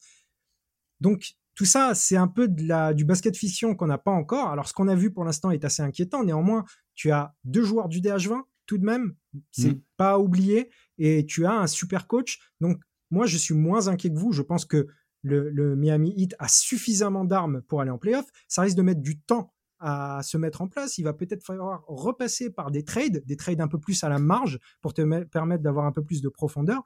Mais je pense que là aujourd'hui, ils peuvent pas rester dans cette situation un petit peu un petit peu bancale avec laquelle ils ne savent pas vraiment quelle est leur rotation et comme tu dis Constant avec beaucoup de minutes sur sur euh, leurs euh, principaux joueurs. Donc moi je suis pas si inquiet que ça. Je pense que ça ça peut se relever et à partir du moment, comme je l'ai dit tout à l'heure, le truc c'est qu'à partir du moment où ils sont en playoff, là ça commence à être une autre affaire dont tu ne peux pas prévoir. Ça ne veut pas dire qu'ils vont être extraordinaires comme à chaque fois en playoff. Ils l'ont pas toujours été. L'année où ils sont, ils, font, ils finissent premiers, ils sont pas bons en playoff, par exemple. Donc euh, il faut, il faut, euh, enfin ils sont ici. Je, Perdant 7 contre Boston quand même. Donc c'était pas. C'est plutôt l'année d'avant où ils se font, où ils se font démonter par le, les Bucks. C'est l'année d'avant. Ils sont confondus. Et du coup, euh, en fait, tu, tu sais pas trop quoi t'attendre avec avec ce hit. Et, et il faut, il faut juste un peu wait and see. Et, comme je l'ai dit, tu sais pas si Nikola Jovic, par exemple, c'est un exemple, peut être un, un, joueur bien utilisé en NBA. Il a des qualités, tu vois. C'est un, joueur qui a des qualités. On a vu que Caleb Martin, on l'a pas cité parmi les joueurs qui peuvent s'intégrer dans un, dans un roster NBA. C'est un joueur qui peut, qui peut starter en NBA aujourd'hui s'il est bien utilisé. Maintenant, ça, c'est des joueurs qui restent avec des interrogations, mais néanmoins, je pense que ça peut, ça, ça, ça doit aller en playoff sans problème normalement Miami, malgré tous les problèmes. Je pense qu'il y a une probabilité qui passe par le play-in. Oui. Euh, assez élevée même qui passe par le play-in. Après sur un match oui, mais on a on a dit qu'en playoff ils étaient très dangereux. Euh, ils étaient très dangereux parce que des gars comme Mastrose, comme Game mettaient tout dans à trois points. Ces joueurs-là ne sont plus présents. Alors euh, ils ont l'air de, enfin Spolstra a l'air de beaucoup aimer Orlando Robinson qui était déjà là l'an dernier. On va voir si ces joueurs vont pouvoir prendre le relais au moment d'aller en playoff. Je pense pas qu'ils louperont les playoffs, mais je pense vraiment qu'ils devront passer par le play-in et que les joueurs qui étaient très forts l'an dernier et qui ont disparu sur la finale, notamment contre les Nuggets, c'est pour ça qu'ils étaient si loin, mm. eh ben ils sont plus là. Très bien. On va pouvoir passer à, une autre équipe. À une autre équipe, est-ce que c'est une équipe de playoff à l'Est? On parle d'un Est qui est euh, dont, le niveau euh, médian n'est pas, pas très élevé on va parler des, Hawks. Et on va rester avec toi, Constant. La question qui a été choisie, c'est après avoir changé GM et coach, est-ce la dernière saison avant que Trey Young ne soit remis en question? Ça dépend par qui. C'est vraiment. On pose la question à moi sur Trey Young. En plus, c'est euh, quand on connaît mon niveau d'appréciation de Trey euh, non, bah l'an dernier, il fallait sortir un petit peu. Enfin, on a vu des, des, des comptes des fans des Hawks un peu nous critiquer lorsqu'on disait que Young tirait moins bien que la moyenne NBA. Bon, bah, le début de saison de Young, c'est une catastrophe. Euh, C'est-à-dire que il y a un moment aussi où il faut se poser la question de, au bout de cinq ans, le lob pour Capella, les défenses ont compris. C'est-à-dire que t'as capté à un moment. Euh, c'est, il faut faire autre chose. Euh, Young, en fait, il rate tout ce qui est simple sur ce début de saison. C'est-à-dire, il loupe des trucs près du panier, tu te demandes comment il peut louper ça, et il réussit ses pull-ups à 10 mètres. Donc, euh, il y a un moment où faut peut-être se remettre dans le bon sens. Euh, les Hawks, je l'ai dit en off, c'est l'équipe la plus imprévisible euh, je, sur euh, ce début de saison. C'est-à-dire que ils prennent une tollée contre les, oh non, ils prennent pas une tollée, mais ils perdent contre les Knicks. Ils prennent une tollée contre, euh, je sais plus quelle équipe, les Pacers? Non, je ne sais plus. Il y a un match qu'ils perdent où ils prennent une bonne, une bonne raclée pour ensuite te taper Milwaukee en lockdown Damien Lillard. Voilà, le, le, le, la défense extérieure des Hawks, lockdown Damien Lillard. Ça, il fallait quand même mettre deux trois pesos pour euh, y croire et pour oser le dire. Et ensuite, ils te battent les Wolves, qui est un match où ils sont imprévisibles eux-mêmes entre le match. C'est-à-dire qu'ils sont à moins 17, mais en même temps, ils rencontrent une équipe qui est tout aussi imprévisible avec les Wolves. Les Wolves qui mettent quand même 75 points en première mi-temps pour en mettre moins de 40 sur la seconde mi-temps. Avec un, gigantesque gens de Téméré. Donc, les Hawks, ouais, c'est, c'est, c'est une équipe qui, pour moi, va se qualifier directement en playoff de par la conférence Est. Euh, mais il y a effectivement beaucoup de problèmes sur Triangle, c'est qu'on arrive sur euh, un plafond, cette équipe. C'était déjà le cas il y a deux ans, c'était le cas l'an dernier. Sans trop se projeter sur les playoffs, j'ai du mal à voir comment ils peuvent faire mieux que euh, le maximum qu'ils ont fait, à savoir 2021. Ça va être très difficile, voire impossible de reproduire ce qui a été fait. Donc oui, il y a des questions qui vont se soulever sur Triangle. C'est un effectif qui, selon moi, est moins bon que l'an dernier avec le départ de John Collins. euh, Johnson qui montre de belles choses quand même et ça pour le coup euh, beaucoup de gens l'avaient prédit, il montre de belles choses. Mais même un joueur comme DeAndre Hunter, je trouve que il y a des questions à se poser aussi sur DeAndre Hunter. Je trouve que Clint Capella, il y a un moment où il faut se poser des questions. T'as prolongé Onyeka au Congo. Est-ce que c'est pas le moment aussi de privilégier un peu au Congo et de reléguer un petit peu Capella et de miser un peu plus sur du long terme? Il y a eu la prolongation de Dejounte Murray durant l'été. C'est une équipe qui est complètement imprévisible, moi je trouve. C'est Hawks assez peu. Euh, euh, en fait, ils sont faciles à lire sur leur plancher, mais les victoires contre les équipes, c'est difficile à prévoir. C'est-à-dire que tu sais combien de matchs ils vont gagner, mais tu sais pas contre quelles équipes ils vont gagner ou contre quelles équipes ils vont perdre. Euh, ouais, donc c'est l'année de triangle. Après, je vais peut-être me faire taper dessus par les fans des Hawks, mais j'ai jamais vu une fanbase dire si Triangle est disponible, je veux le récupérer. Et je, suis peut-être un. Non, mais comme. Alors, c'est un joueur, on en a déjà parlé lorsqu'on a fait le DH20, mais je trouve que parmi ces joueurs de la QV 2020, lui et la Melo Ball sont des joueurs qui ont atteint des planchers, en tout cas des plafonds très hauts très vite, et qui sont en train de stagner, voire de régresser au fur et à mesure que les années arrivent. Avant de te lancer, Gabin, j'aimerais revenir juste là-dessus. Euh, j'ai l'impression un peu que le problème autour de Triangle, c'est que si tu veux Triangle, tu es obligé de jouer un basket héliocentré autour de lui, mmh. mais que le basket héliocentré autour de Triangle t'apporte un plafond qui n'est pas assez élevé en fait. Donc quelque part, tu es, il est bloqué par son propre profil. Euh, c'est un joueur intéressant. Hein. Il n'y a, pas grand chose à dire là-dessus. C'est un excellent playmaker. Il a des défauts. On en a déjà parlé beaucoup de fois. Il se fait cibler en défense il prend trop euh, de, de, de shoot casse-croûte à, trois points. Euh, son accès au cercle s'est réduit tout de même euh, ces, dernières années. Donc il y a, y a, pas mal de défauts. Néanmoins, c'est un joueur de haut niveau. C'est un joueur sur lequel tu peux construire une équipe compétitive. Compétitive ne veut pas dire contender. Et c'est peut-être ce qui fait qu'aujourd'hui, Trey Young n'est pas un joueur qui est forcément souhaité pour construire ton projet autour.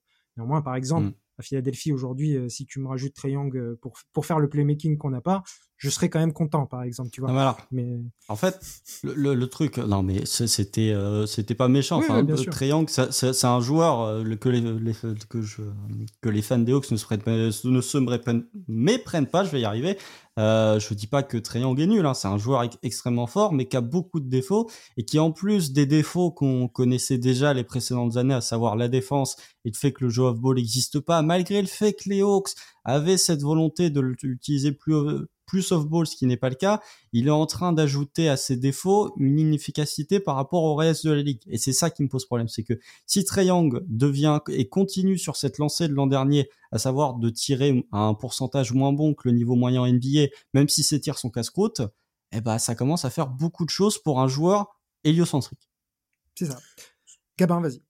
Ouais, non, je pense que le après Trae Young a fait une saison euh, nulle l'année dernière et je l'attends quand même à un meilleur niveau. Et dans ce cas-là, oui, Trey Young c'est un profil compliqué, mais si il arrive à élever son niveau de jeu et avoir des pourcentages bons et que du coup l'attaque repose sur lui, parce que le problème de Trey Young c'est que le l'attaque des Hawks c'est lui. C'est-à-dire que tout fonctionne parce que euh, Young a, ce profil. Mais donc si lui n'élève pas son niveau, le, je suis très inquiet pour l'équipe, mais j'attends quand même une remontée. Là, il y a eu des matchs compliqués, mais c'est que le début de saison.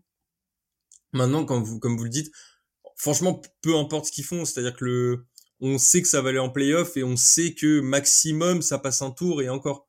C'est le, enfin, le plafond pour moi est connu. Maintenant, sur la saison, c'est une équipe qui, si toi tu n'es pas préparé, c'est une équipe qui peut te casser la gueule quand même, peu importe qui tu es. C'est-à-dire que sur un bon soir, bah, l'attaque des Hawks peut, euh, peut enchaîner et, et battre n'importe qui. On l'a vu avec les Bucks.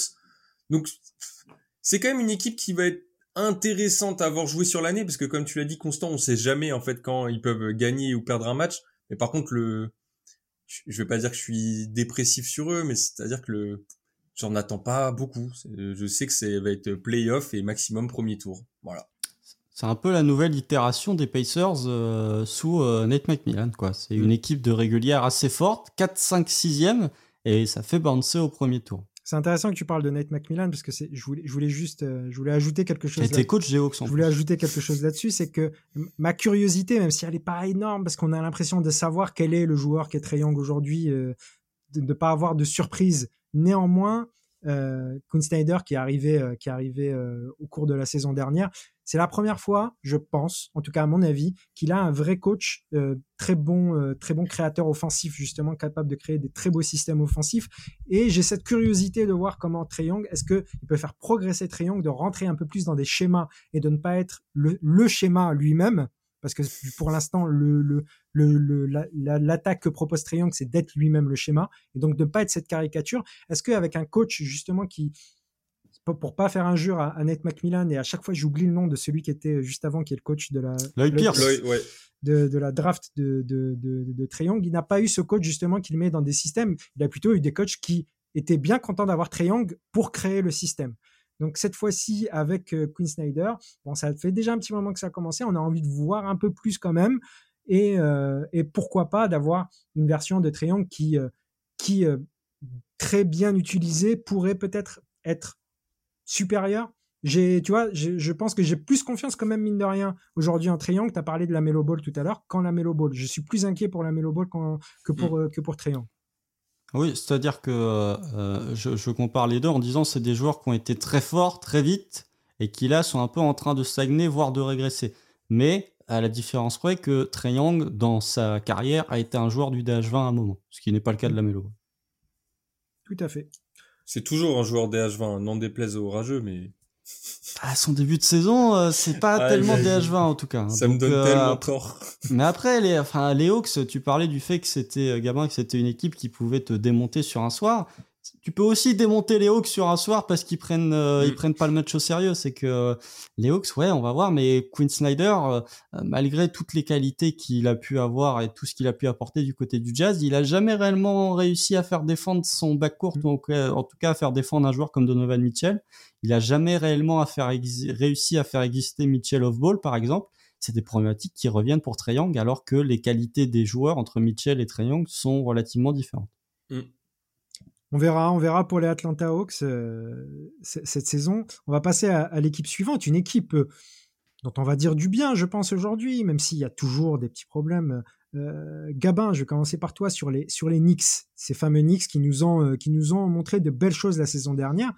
Est-ce que c'est la bonne année pour remporter la division Atlantique, cette fameuse division dans laquelle on retrouve notamment les Toronto Raptors, notamment les Philadelphia Sixers? Est-ce que c'est la bonne année pour les Knicks? Bah, mine de rien, la division Atlantique a quand même un très bon niveau. Parce qu'on on, on, rigole en parlant des, des Nets, Raptors, euh, Sixers, mais c'est quand même des, des bonnes équipes. Et pour Nets, Raptors, des équipes mid, mais il n'y a pas d'équipe euh, mauvaise. Et je pense par exemple à, à la division euh, de Miami, où... bah, oh ouais, c'est vrai qu'on n'en parle pas, mais à chaque fois, la division de Miami avec Charlotte, Washington, Atlanta, j'ai plus le cinquième, je sais plus. Non, mais, si Washington, ouais, Washington, si, si, Orlando, Washington. Atlanta. Voilà, Orlando, à Orlando, Atlanta, Charlotte, Washington, Miami. C'est vrai que la division du 8, à chaque fois, on en parle, mais pff, à part Atlanta, ça, ça vole pas très haut. Euh, et du coup, comparé à ça là, l'Atlantique a quand même de la gueule, même, même si t'as des équipes euh, mid. Je pense que les Knicks ont leur carte à jouer. Si tu compares par exemple aux Sixers, Nets, Raptors avec les problèmes euh, des Sixers et le fait que euh, Joel Embiid est un quand même un joueur injury prone et que maintenant bah, l'équipe va être de plus en plus dépendante à, lui vu que Harden est parti. Les Nets, on n'est pas à l'abri d'une grosse reconstruction et sur le papier tout de suite, je mettrais quand même euh, les Knicks devant et Raptors c'est moins fort pour l'instant largement que que New York. Par contre, le gros problème qui me fait dire qu'ils seront pas premiers de la division, ah, il y a un petit euh, vert là, effectivement. Voilà, les Boston Celtics et je suis allé regarder, ça fait deux saisons que, qu'ils finissent premier de la conférence Est. Moi, ça me semble très compliqué d'aller les déloger. La seule chance que tu as, c'est s'il y a un problème sur la rotation intérieure avec les blessures et que euh, on remarque que la défense des Celtics sans Orford et Porzingis bah, prend l'eau. Dans ce cas-là, peut-être que tu as ta chance, mais il faudra aussi améliorer ta défense. L'attaque, je suis pas du tout inquiet. Maintenant, le si les Knicks arrivent à devenir une meilleure défense et que du côté des Celtics, il y a des problèmes parce que je les vois pas les prendre à la régulière. Dans ce cas-là, ouais, tu peux être champion de division. Mais même avec ce problème des Celtics, honnêtement, c'est une équipe que je vois bien finir euh, quatrième ou cinquième à l'Est sans passer par le play-in du coup. Ouais, tu as, dit quelque chose d'intéressant sur, euh, sur euh, la défense. C'est le paradoxe de toute cette équipe la saison dernière qui était pas bonne en défense et qui était très bonne en attaque pour une équipe de Tom mm. Thibodeau. Euh, néanmoins, ça ne veut pas dire qu'ils ont qu'ils ont une attaque hyper euh, fonctionnelle et qui ne sera pas, qui ne sera pas dépendante de certains joueurs et de leur efficacité qui est, comment dire, tangente et parfois euh, différente d'une saison à l'autre. Euh, on pense à des joueurs qui sont parfois même au NBA. Euh, oh, t'inquiète, j'arrive. Constant, bah, vas-y, c'est à toi sur les Knicks. Non, mais tout time all NBA Julius Randle, quoi. C'est, c'est dur. On fait la blague à chaque fois qu'on parle des Knicks, mais c'est compliqué. C'est-à-dire que vraiment, les Knicks et les Celtics, Boston, on en a parlé dans l'épisode preview, euh, il me semble que c'était le premier pour euh, Boston. Mais ils ont vraiment la construction de roster complètement différente, à savoir que les Knicks sont l'un des meilleurs bancs NBA, et Boston est avec Denver, probablement, en tout cas sur ce début de saison, le meilleur 5 majeur NBA. Ce dont on pouvait se douter, mais alors par contre, le banc euh, du côté de Boston, c'est compliqué. Hein. Euh, mais en même temps, le 5 majeur défonce tellement les autres 5 majeurs que t'as pas tant besoin que ça du banc, mais dès qu'il y aura une blessure, comme l'a dit Gabin, ça va être euh, difficile et les blessures risquent d'arriver. Le problème de Scénic, c'est qu'ils étaient la troisième meilleure attaque de NBA l'an dernier avec du jeu d'ISO, avec très peu de jeu collectif. Euh, est-ce qu'ils vont être capables de, et beaucoup de jeux sur rebond offensif aussi, est-ce qu'ils vont être capables de reproduire ce qu'ils ont pu produire l'an dernier? Je suis assez sceptique parce que pour moi, ça dépend beaucoup du niveau de Julius Randle et juste Randall, j'ai l'impression qu'il est en train de nous refaire ce qu'il avait fait euh, bah, la première fois où il avait été au NBA, à savoir, euh, il retombe dans ses travers. Le début de saison de Julius Randle est vraiment très mauvais. Dans les sélections de tir, c'est très mauvais. Euh, il y a Jalen Bronson qui démarre doucement, mais qui lui, on va dire, ça me dérange moins parce qu'il loupe des trucs qu'il mettait l'an dernier. C'est-à-dire que c'est des bons tirs, ce qui est manqué par Jalen Bronson sur ce début de saison, alors que Julius Randle, il prend juste des tirs casse-croûte globalement. Il y a, ah, attention, hein, euh, préparez-vous à ce que je dis. Il y a un bon début de saison d'RJ Barrett. Alors ça, j'aurais jamais cru. jamais j'aurais cru dire un truc positif sur RJ Barrett, mais je trouve ça intéressant. Après, ils veulent toujours pas développer quand un Grimes balle en main. Qu'est-ce que vous voulez que je vous dise? Euh, Si vous voulez pas développer, bah, ne développez pas. Hein. Euh, mais voilà, je trouve que les Knicks, globalement, dans cette division atlantique, pour répondre à la question initiale, non, il y a, y a, Boston qui pour moi est un ogre trop important pour remporter la division, mais ça peut être ouais assez facilement la deuxième meilleure. non, assez facilement, non. Ça peut être la deux. Allez, ça peut être sur un concours de circonstances la deuxième équipe la mieux classée de la mm. division, selon ce qui se passe du côté de Philadelphie et selon la continuité qui peut être euh, établie. Euh, donc ouais, pas grand chose à dire. Je pense que c'est une équipe qui, un peu comme les Kings de l'an dernier, qui se rejoignait sur le côté surprise parce que beaucoup de circonstances favorables. Ils se rejoignent sur le fait que leur été n'a pas été euh, l'été où il y a eu beaucoup de changements et que ça va être à peu près la même régulière que l'an dernier. Ouais, je, on espère. Hein. Je, suis foncièrement, je, suis plutôt d'accord avec ce que vous dites. Effectivement, la deuxième place sera pas si facile que ça. Ça va dépendre de, de, facteurs qui ne sont pas dépendants des Knicks. C'est-à-dire qu'une équipe de Philadelphie qui reste au complet à peu près toute la saison, normalement, moi, en tout cas personnellement, je pense que ça, ça reste devant les Knicks euh, actuellement, euh, ne serait-ce que par la présence de Joel Embiid tout simplement euh, dans, l'effectif des Sixers, qui est un monstre de régulière lorsqu'il joue, donc il n'y a pas de problème là-dessus. Néanmoins, oui, les Knicks aujourd'hui, avec, t'en as parlé, Constance, qui est aujourd'hui très intéressant du côté des Knicks, c'est la belle profondeur qu'elle possède. Alors mmh. c'est assez étrange pour une équipe coachée par Thibodeau d'avoir une aussi belle profondeur, mais néanmoins, jusqu'à maintenant, on n'est pas à l'abri de surprises avec Thibodeau puisqu'il utilise cette profondeur tout de même euh, de, manière sérieuse. Donc euh, ils ont une profondeur très intéressante, que ce soit la rotation en poste 5, que ce soit euh, sur le nombre de, de postes 2-3, un peu swingman, qu'on voit un mmh. peu dans, cet effectif de qualité en plus. C'est-à-dire que c'est presque tous des potentiels starters NBA euh, euh, qui sont à ce poste-là. Donc, comme tu l'as dit, un bon début de saison des RJ Barrett. On n'est pas à, l'abri d'une surprise et de enfin ce développement des RJ Barrett. je trouve que la seule question repose un peu sur Julius Randle, qui est un peu ton. Bien que moi personnellement, je préfère l'importance qu'a pris pardon, Jalen Bronson dans, le roster. Julius Randle est par essence un peu ton numéro 1, ton, joueur phare, et s'il est efficace, ton équipe est forte. Mais là, en l'occurrence, ça va dépendre de lui, et comme on sait que la plupart du temps, les joueurs qui sont efficaces et pas efficaces, c'est un match sur deux, ce genre de choses. Julius Randle, lui, il fait l'exploit de faire une saison sur deux. Il y a des saisons où il est super bon, super efficace, il y a des saisons où il ne l'est pas. Donc, espérons pour les Knicks que ce soit la fin de, ça. malheureusement, le début de saison part dans le mauvais sens un petit peu. On a l'impression qu'il se remet des pressions, peut-être. Euh, ça posera toujours la question de Julius Randle en playoff. Néanmoins, on a quand même ici un roster bien construit, euh, qui a, en plus avec la plupart des joueurs des bons contrats, des possibilités de faire évoluer ça via des trades. Je pense que ça arrivera à un moment ou à un autre que les New York, Knicks, avec pas mal de pics de draft, avec pas mal de contrats intéressants à trader, vont finir se positionner. Et je pense que je risque d'être euh, concerné. Équipe, d'être concerné, effectivement. Euh, alors, plus ou moins tard, on verra, mais en tout cas, ça semble être presque écrit. Néanmoins, euh, l'avenir est plutôt, plutôt sympathique pour, pour ces Knicks.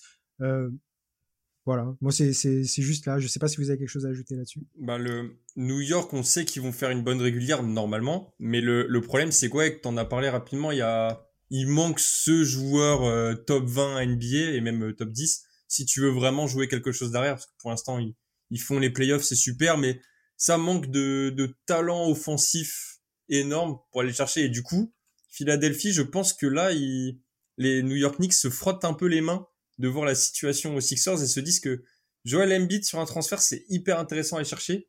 Même il y a des rumeurs sur euh, Carl Anthony Towns, mais je pense que c'est ça la, prochaine étape pour les Knicks.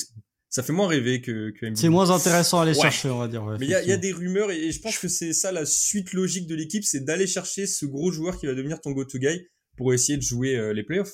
et pas juste y aller en figurant je fais ma petite théorie personnelle. Je, pense que le problème pour que ce fameux trade d'Embiid arrive euh, un jour ou l'autre, euh, ça passera, je pense, par d'abord le, de, le départ principalement de Daryl Morey et peut-être même de Nick Nurse parce qu'ils sont pas là pour ça tous les deux. Et c'est pour l'instant ce qui bloquera quoi qu'il arrive dans ce sens. À partir du moment ou peut-être Joel Embiid demandera son trade. Euh, ça arrivera sûrement, je pense, à un moment donné. Euh, peut-être qu'il y aura une escalade, mais en tout cas, tant qu'on est un peu dans cette situation-là, je pense que Daryl Morey fait tout son possible.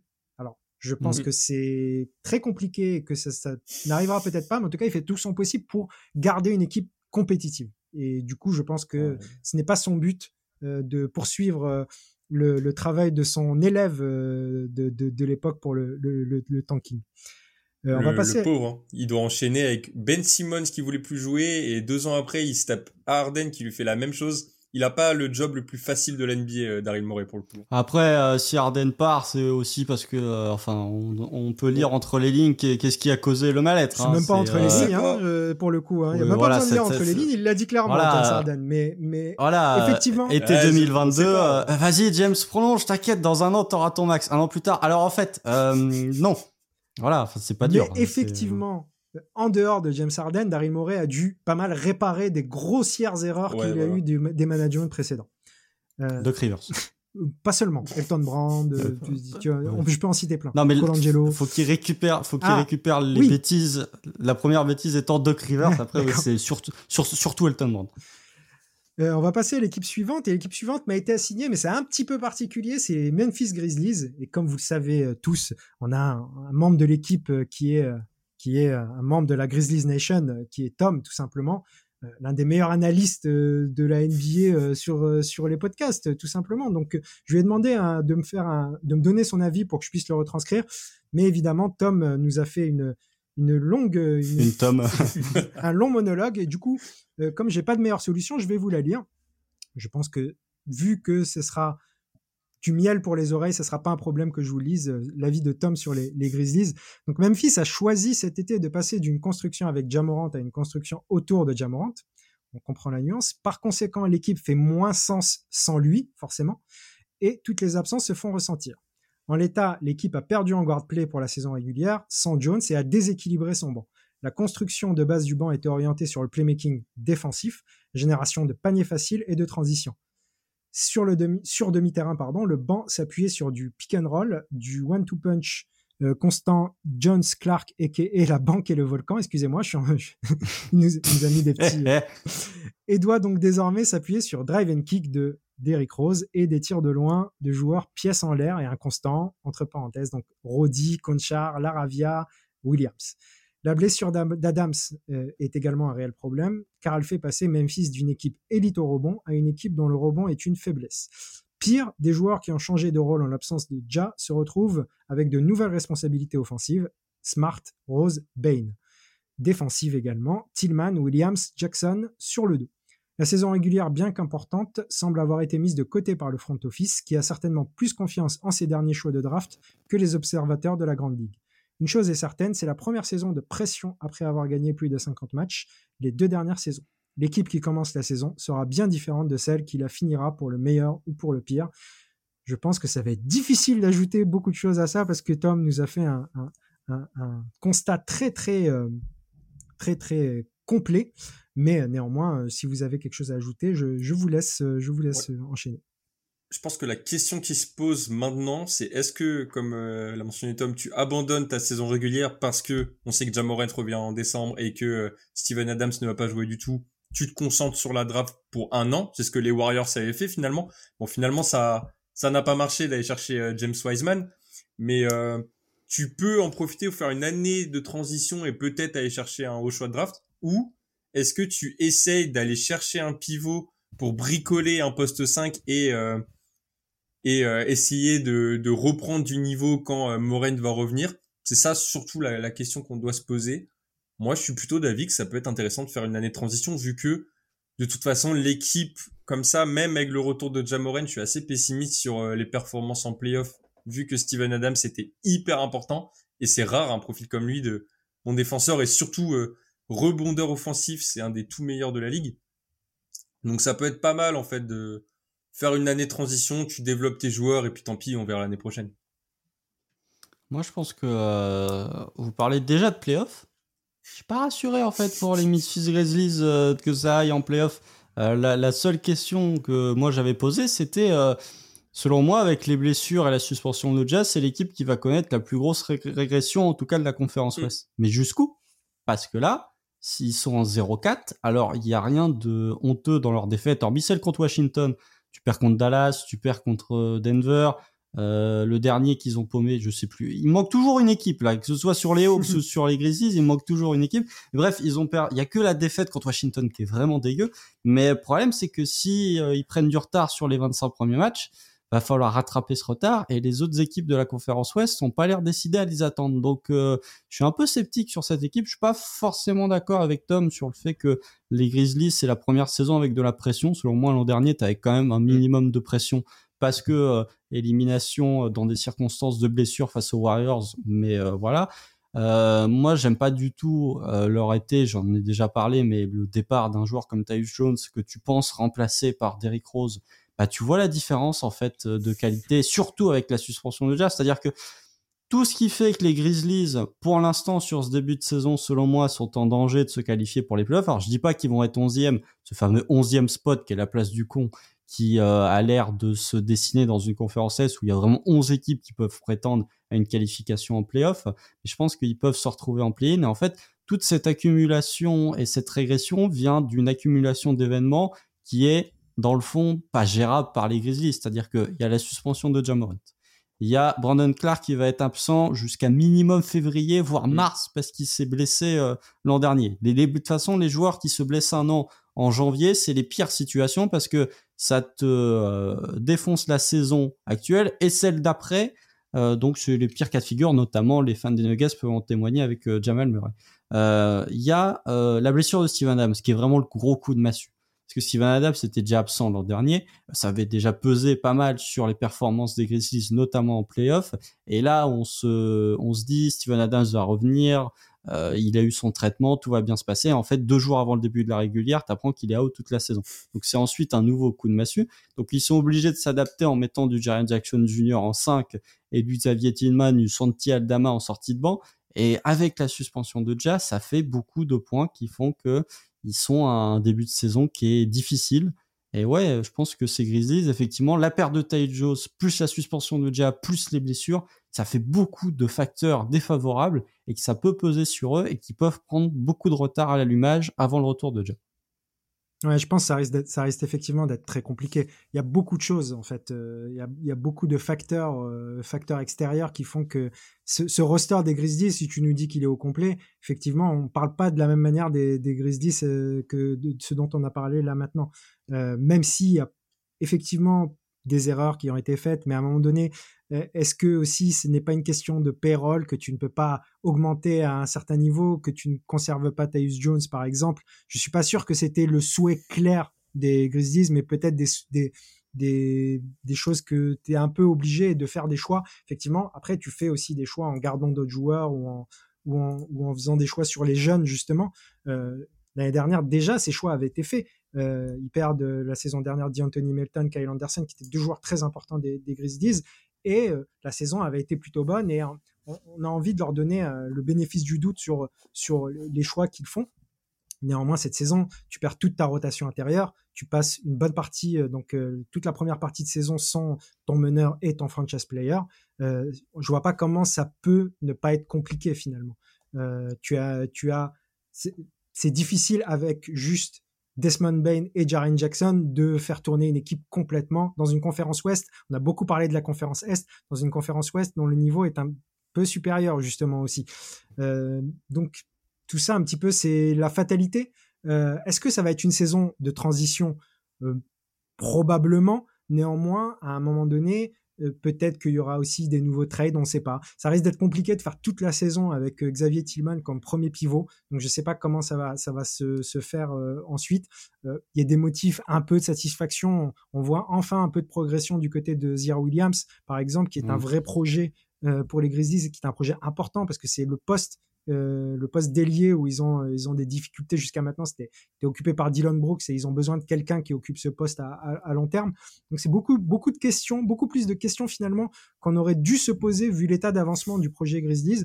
Mais néanmoins, les facteurs euh, extérieurs et parfois intérieurs ont fait que tu es obligé de te poser cette saison et peut-être que ce sera pour le mieux au plus tard. Mais en tout cas, cette saison risque d'être compliquée. Zaire Williams, qui est le deuxième joueur drafté le plus haut par les Grizzlies après Jamoran d'ailleurs. Et euh, ça m'amène sur mon point, c'est qu'avec la blessure de Ja, en fait, ils payent leur choix de draft de prendre beaucoup de joueurs finisseurs. Mais quand tu n'as plus ce créateur, bah en fait, les joueurs finisseurs sont pas capables de prendre le relais. Forcément. Donc les, euh, les David Roddy, les Santi Aldama, les Xavier Tillman, c'est des joueurs qui ne peuvent pas prendre le relais de Ja. Et un joueur comme Tyus Jones, qui prenait le relais de Ja lorsqu'il était absent mm. ou lorsqu'il était moins bon, n'est plus là non plus. Donc ça fait beaucoup de facteurs. Euh, en fait, je pense que les Grizzlies il y a la blessure de Steven Adams qui est euh, impactante, mais ils se sont dit, sur les 25 premiers matchs, le trio Desmond Bain, Jaren Jackson Jr., Marcus Smart sera suffisant pour compenser les, le, la suspension de Jamorant. Pour l'instant, c'est pas le cas. Et euh, cette équipe des Grizzlies, même si Desmond Bain fait plutôt un début de saison, manque cruellement de playmaking, malgré Marcus Smart. Et je trouve que sans trop lui taper dessus, même défensivement, je suis pas emballé par ce que propose Marcus Smart sur ce début de saison et tu sens que tu as besoin que les deux soient sur le parquet pour que Memphis soit une bonne équipe. Ouais, c'est ça. Affaire à suivre, en fait. On verra dans 25 matchs au retour de Ja. Je pense que l'équipe sera totalement différente, mais moi, j'ai peur que ça soit déjà trop tard. Vous avez parlé du, du niveau de la Conf Ouest. Si t'es à l'Est, tu peux aller chercher euh, ta place en playoff, même en passant par le play-in. Si t'es à l'Ouest, je crois que je me suis trompé, mais si, justement, t'es à l'Ouest, ouais, les, les 10 autres équipes, que ça soit je pense aux Mavericks, euh, Thunder, genre d'équipe qu'on mettait un peu dans le même panier. Eux, ils auront pris de l'avance. Donc c'est, pour moi, c'est déjà cuit en fait. 25 matchs sacrifiés dans une saison c'est trop trop compliqué à remonter. Après, il n'y a pas encore 25... quand tu auras le bilan quoi. Ouais, voilà, il n'y a pas encore voilà. 25 matchs de sacrifiés, ça commence très mal, mais ouais, ouais. On, va, on va attendre de voir. Néanmoins, c'est déjà un, un, indice aussi pour ceux qui, qui doutaient de l'importance de Jamorant quand même de, pour ces Memphis Grizzlies. ah tiens, les ratings de Jamorant. les, les, ratings Je de comprends pas. Les ratings bah. de Jamorant et surtout euh, le, ce qu'il qu permet justement aux autres joueurs qui sont adorés dans, dans ce roster, que j'aime beaucoup aussi, euh, Jaren Jackson ou, ou, Desmond Bay. Néanmoins, euh, mm. le moteur de cette équipe, il s'appelle Jamorant et c'est un sacré joueur. Et euh, forcément, son absence manque cruellement à, à ces Grizzlies. On va passer à la dernière équipe. La dernière équipe, est-ce que c'est pas euh, c'est pas le, le, grand favori de la NBA Peut-être, peut-être pas, pas chez certains en tout cas. on va parler des Milwaukee Bucks, l'équipe qui a acquis Damien Lillard cet été. Et la question qui a été retenue, elle est pour toi, Constant. Euh, les problèmes de profondeur, au poste 1 notamment, peuvent-ils impacter la saison régulière au détriment de l'objectif playoff? Euh, C'est une autre question dont je n'ai pas forcément la réponse. Je trouve que, en fait, c'est comme les Celtics, ils ont un 5 majeur qui est tellement fort que euh, leur problème de rotation. En fait, les, les, j'en avais parlé lorsqu'on avait fait le post-mortem sur les box, ils, ont, ils ont dû reconstruire tout leur banc. Euh, parce que tout leur banc est parti à la free agency euh, lors de, de, la free agency, donc en juillet. Il y avait Javon Carter en sortie de banc. Là, ils sont obligés de s'adapter avec ce qu'ils ont. avec du Cameron Payne, avec en tout cas pour le poste 1, avec du Cameron Payne. Il donne pas mal de minutes là à Marjon Beauchamp sur le début de saison. donc c'est difficile, mais ah, ils sont un peu comme Boston en fait dans une situation où leur 5 majeur est tellement fort et sur le poste 1 ils ont tellement un, alpha euh, qui loupe euh, quand c'est pas des saisons de tanking qui loupe peu de matchs que pour moi ouais euh, en fait même si tu la, la, la, problématique ça rejoint un peu la deuxième question je crois qui a été sélectionnée c'est que même si tu venais avoir je sais pas Cameron Payne starter le reste de ton 5 majeur est tellement dominant que tu peux démonter des équipes avec Damien Lillard qui est absent après, pour le remplaçant du remplaçant, ça va commencer à devenir compliqué. Mais tu peux t'adapter dans d'autres cas de figure. Donc, euh, je pense que les Bucks, non, pour moi, leur profondeur au poste 1 va pas leur poser de problème au niveau de la saison régulière. Mais la santé d'autres joueurs potentiellement peut leur poser des problèmes sur cette rotation et voire même en plus. Ouais, je pense que tu parles de Chris Middleton sur euh, la santé, ouais, forcément. Mais le, moi, j'aurais tendance à nuancer ce problème parce que l'arrivée de Lillard lui fait un bien fou, je pense. C'est-à-dire que même s'il est blessé, bon, bah, avec un duo euh, Lillard-Dianis, t'es censé quand même euh, gagner euh, la plupart de tes matchs. Et après, quand les trois seront là, bah, Middleton, on sait que c'est un peu un joueur inconstant, mais là, le, fait de devenir la troisième option offensive de l'équipe, j'ai très hâte de voir ce que ça peut donner parce que je pense qu'on va le, le libérer un peu de la pression qu'il avait et ça peut être un tout autre joueur beaucoup plus efficace. Donc euh, très hâte de voir ça. Et ouais comme toi Constant je suis pas vraiment inquiet sur euh, la régulière des Bucks. Pour moi ça a déroulé parce que t'as Damien Lillard dont l'année dernière c'était un monstre de, saison régulière même si les, Blazers n'ont pas eu les résultats collectifs euh, de son niveau. Mais entre lui et Yanis qui, se battait aussi pour le MVP t'as as vraiment deux joueurs de, de, de régulière. Et sans trop de problèmes ça devrait atteindre la première ou deuxième place et puis les Bucks ont jamais été nuls en régulière. Hein. Ouais. en plus. Oui, concernant Chris Middleton, euh, plus inquiétude par rapport à la santé, c'est plus inquiétude par rapport à son réel niveau en 2023 depuis sa blessure. C'est peut-être mm. ça qui mm. m'inquiète le plus, c'est qu'il ne retrouve jamais euh, le niveau qu'on a, connu avant. Un, sacré joueur quand même, Chris Middleton, mine de rien, lieutenant de lieutenant champion NBA et, important dans ces playoffs euh, que, que les Bucks que les Bucks gagnent au final. Et c'est plus le niveau réel aujourd'hui de Chris Middleton après cette blessure qui a été difficile depuis. On l'a, on l'a pas revu à un niveau euh, d'excellence. Mm. On l'a vu même en mm. difficulté beaucoup.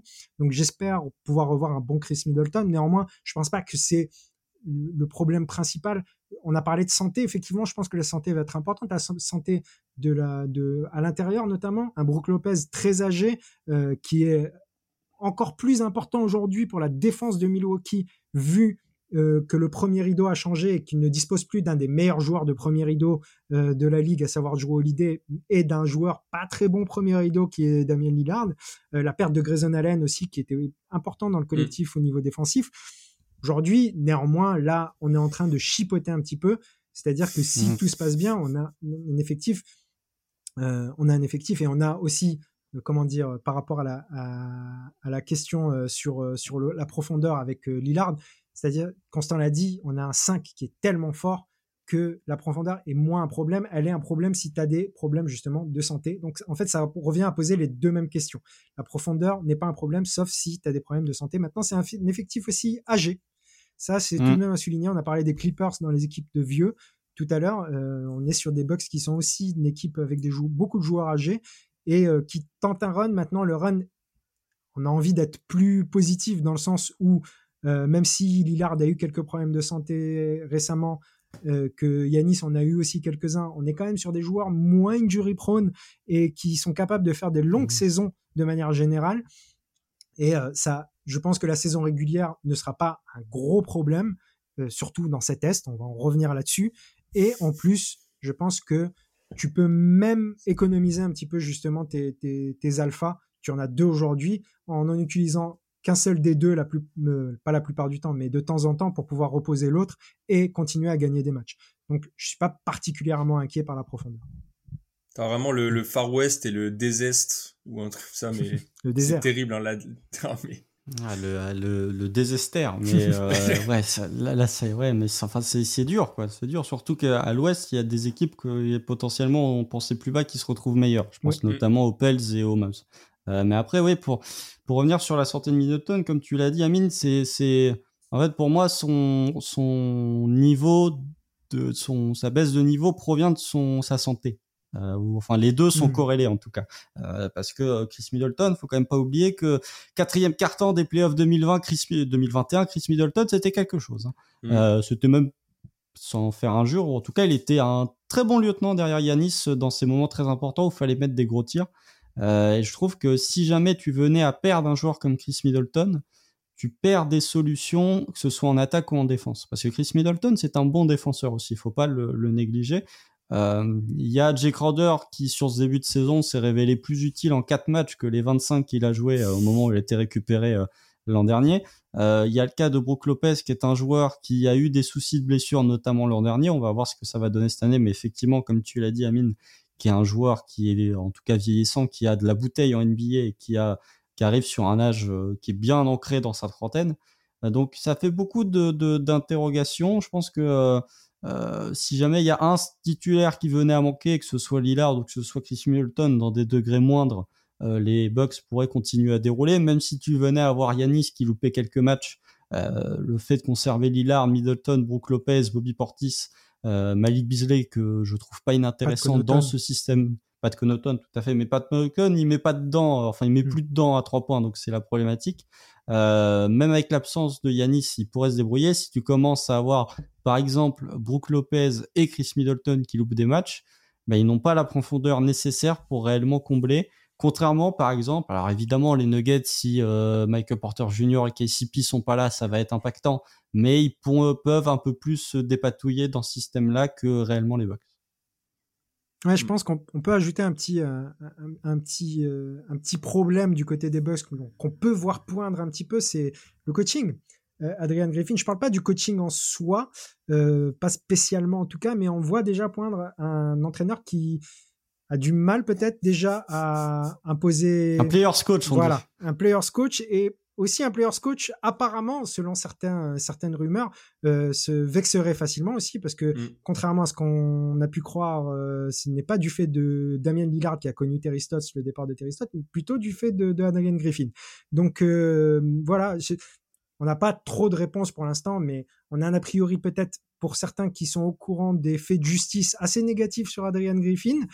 Néanmoins, euh, on, est en- on est un peu en wait and see avec un a priori négatif, comme je l'ai dit. On, on va voir, mais c'était peut-être Bud qui euh, a attendu toutes ces années ce, ce magnifique roster, même s'il a- il en a mené un jusqu'au titre. Est-ce que euh, c'était pas l'année où il fallait continuer un petit peu Mais j'ai l'impression que Bud aussi en avait un peu marre aussi. Donc euh, tout ça est un petit peu, un petit peu normal. Mais est-ce que Adrian Griffin était le meilleur choix? C'est une question qui, pour l'instant, est sans réponse. Apparemment, C'est une pour, réponse euh, qu'on aura en mai, quoi. Apparemment, pour Terry Stotts, c'est vraiment une embrouille entre les deux. quoi. Oui, c'est ça. C'est Ouais. un problème humain. Après, c'est c'est un coach rookie, donc c'est vrai que ça reste à voir son coaching, euh, ce que ça va donner. Mais faire partie de Terry Stotts, ouais, je suis très inquiet. Je trouvais ça sympa. c'est pas le premier problème humain de- d'Adrian C'est ça. Griffin. Hum, en plus. Mais je trouvais ça sympa d'avoir euh, Terry Stott pour euh, jouer dans un effectif où il y a Lillard que tu as déjà eu en, en coach principal. C'était bien pour aiguiller des systèmes de jeu. Là, le, son, son départ, c'est plus impactant que on peut le penser, je trouve. Et après, pour finir, le, je sais pas c'est quoi le problème avec les, les Raptors qu'on a tapé dessus. Et on a tapé sur ceux qui sont partis. Donc Fred Van Vliet, Kyle Lowry, Adrian Griffin. On prend très très cher aujourd'hui. C'est vrai qu'il était, il était assistant aux Raptors, euh, Adrian Griffin. Je, je, je l'avais presque oublié, du coup, je comprenais pas pourquoi Ouais. tu parlais des Raptors. Semblait qu'il- il me semble qu'il a été assistant au KC aussi, je crois. C'est possible. Euh, non, c'est Darko, non, c'est Darko qui Hmm. était euh, assistant Exactement. au KC. Qui retrouve Et Dennis Adrian Schroeder, du Griffin, coup. Ouais, et Adrian Griffin était dans la shortlist euh, des coachs du Thunder au moment où Mark Denholt a été engagé. Oh, Sam Presti a pas trop fait le mauvais choix pour le coup. Ah, Euh, mais euh, non, non, mais après, je trouve que les Bucks, en fait, ça fait partie de ces rares équipes. Peut-être aller avec euh, les Nuggets, les Clippers, les Lakers, oh, tous les contenders globalement, où euh, les, ré- les réponses euh, se feront en avril, c'est surtout en mai, je pense. Ouais, surtout en mai. Je pense qu'on a fait le tour. On a fait les 10 équipes et du coup, on a fait enfin les 30 équipes de la NBA. Rendez-vous compte. Euh, même si on a, on a un peu débordé sur le début de saison, mais c'est pas le problème finalement. On a, on n'a pas encore tiré d'énormes enseignements sur ce qui s'est passé. Euh, néanmoins, je vous remercie de nous avoir écoutés. Euh, je vous rappelle que vous pouvez nous retrouver donc comme je vous l'ai dit, sur YouTube, mais également sur toutes les plateformes de podcast. Nous, on va se retrouver bientôt. On va commencer à analyser ce qu'on a vu, même si c'est peut-être un peu tôt, mais bon, bientôt, ce sera plus tôt. Donc, Constant, Gabin, bientôt, on se retrouve pour, pour, parler, pour parler un peu plus jeu que, que de prévision. Donc, j'espère que ce sera rapidement. Il y aura notamment le, 4 car dont, dont a teasé un peu Constant qui va, qui va vite arriver finalement, hein, même si pour l'instant, on n'en est qu'à 3-4 matchs. Et on mm. va pouvoir se retrouver donc très vite voilà, merci à tous, à bientôt. Salut. Salut.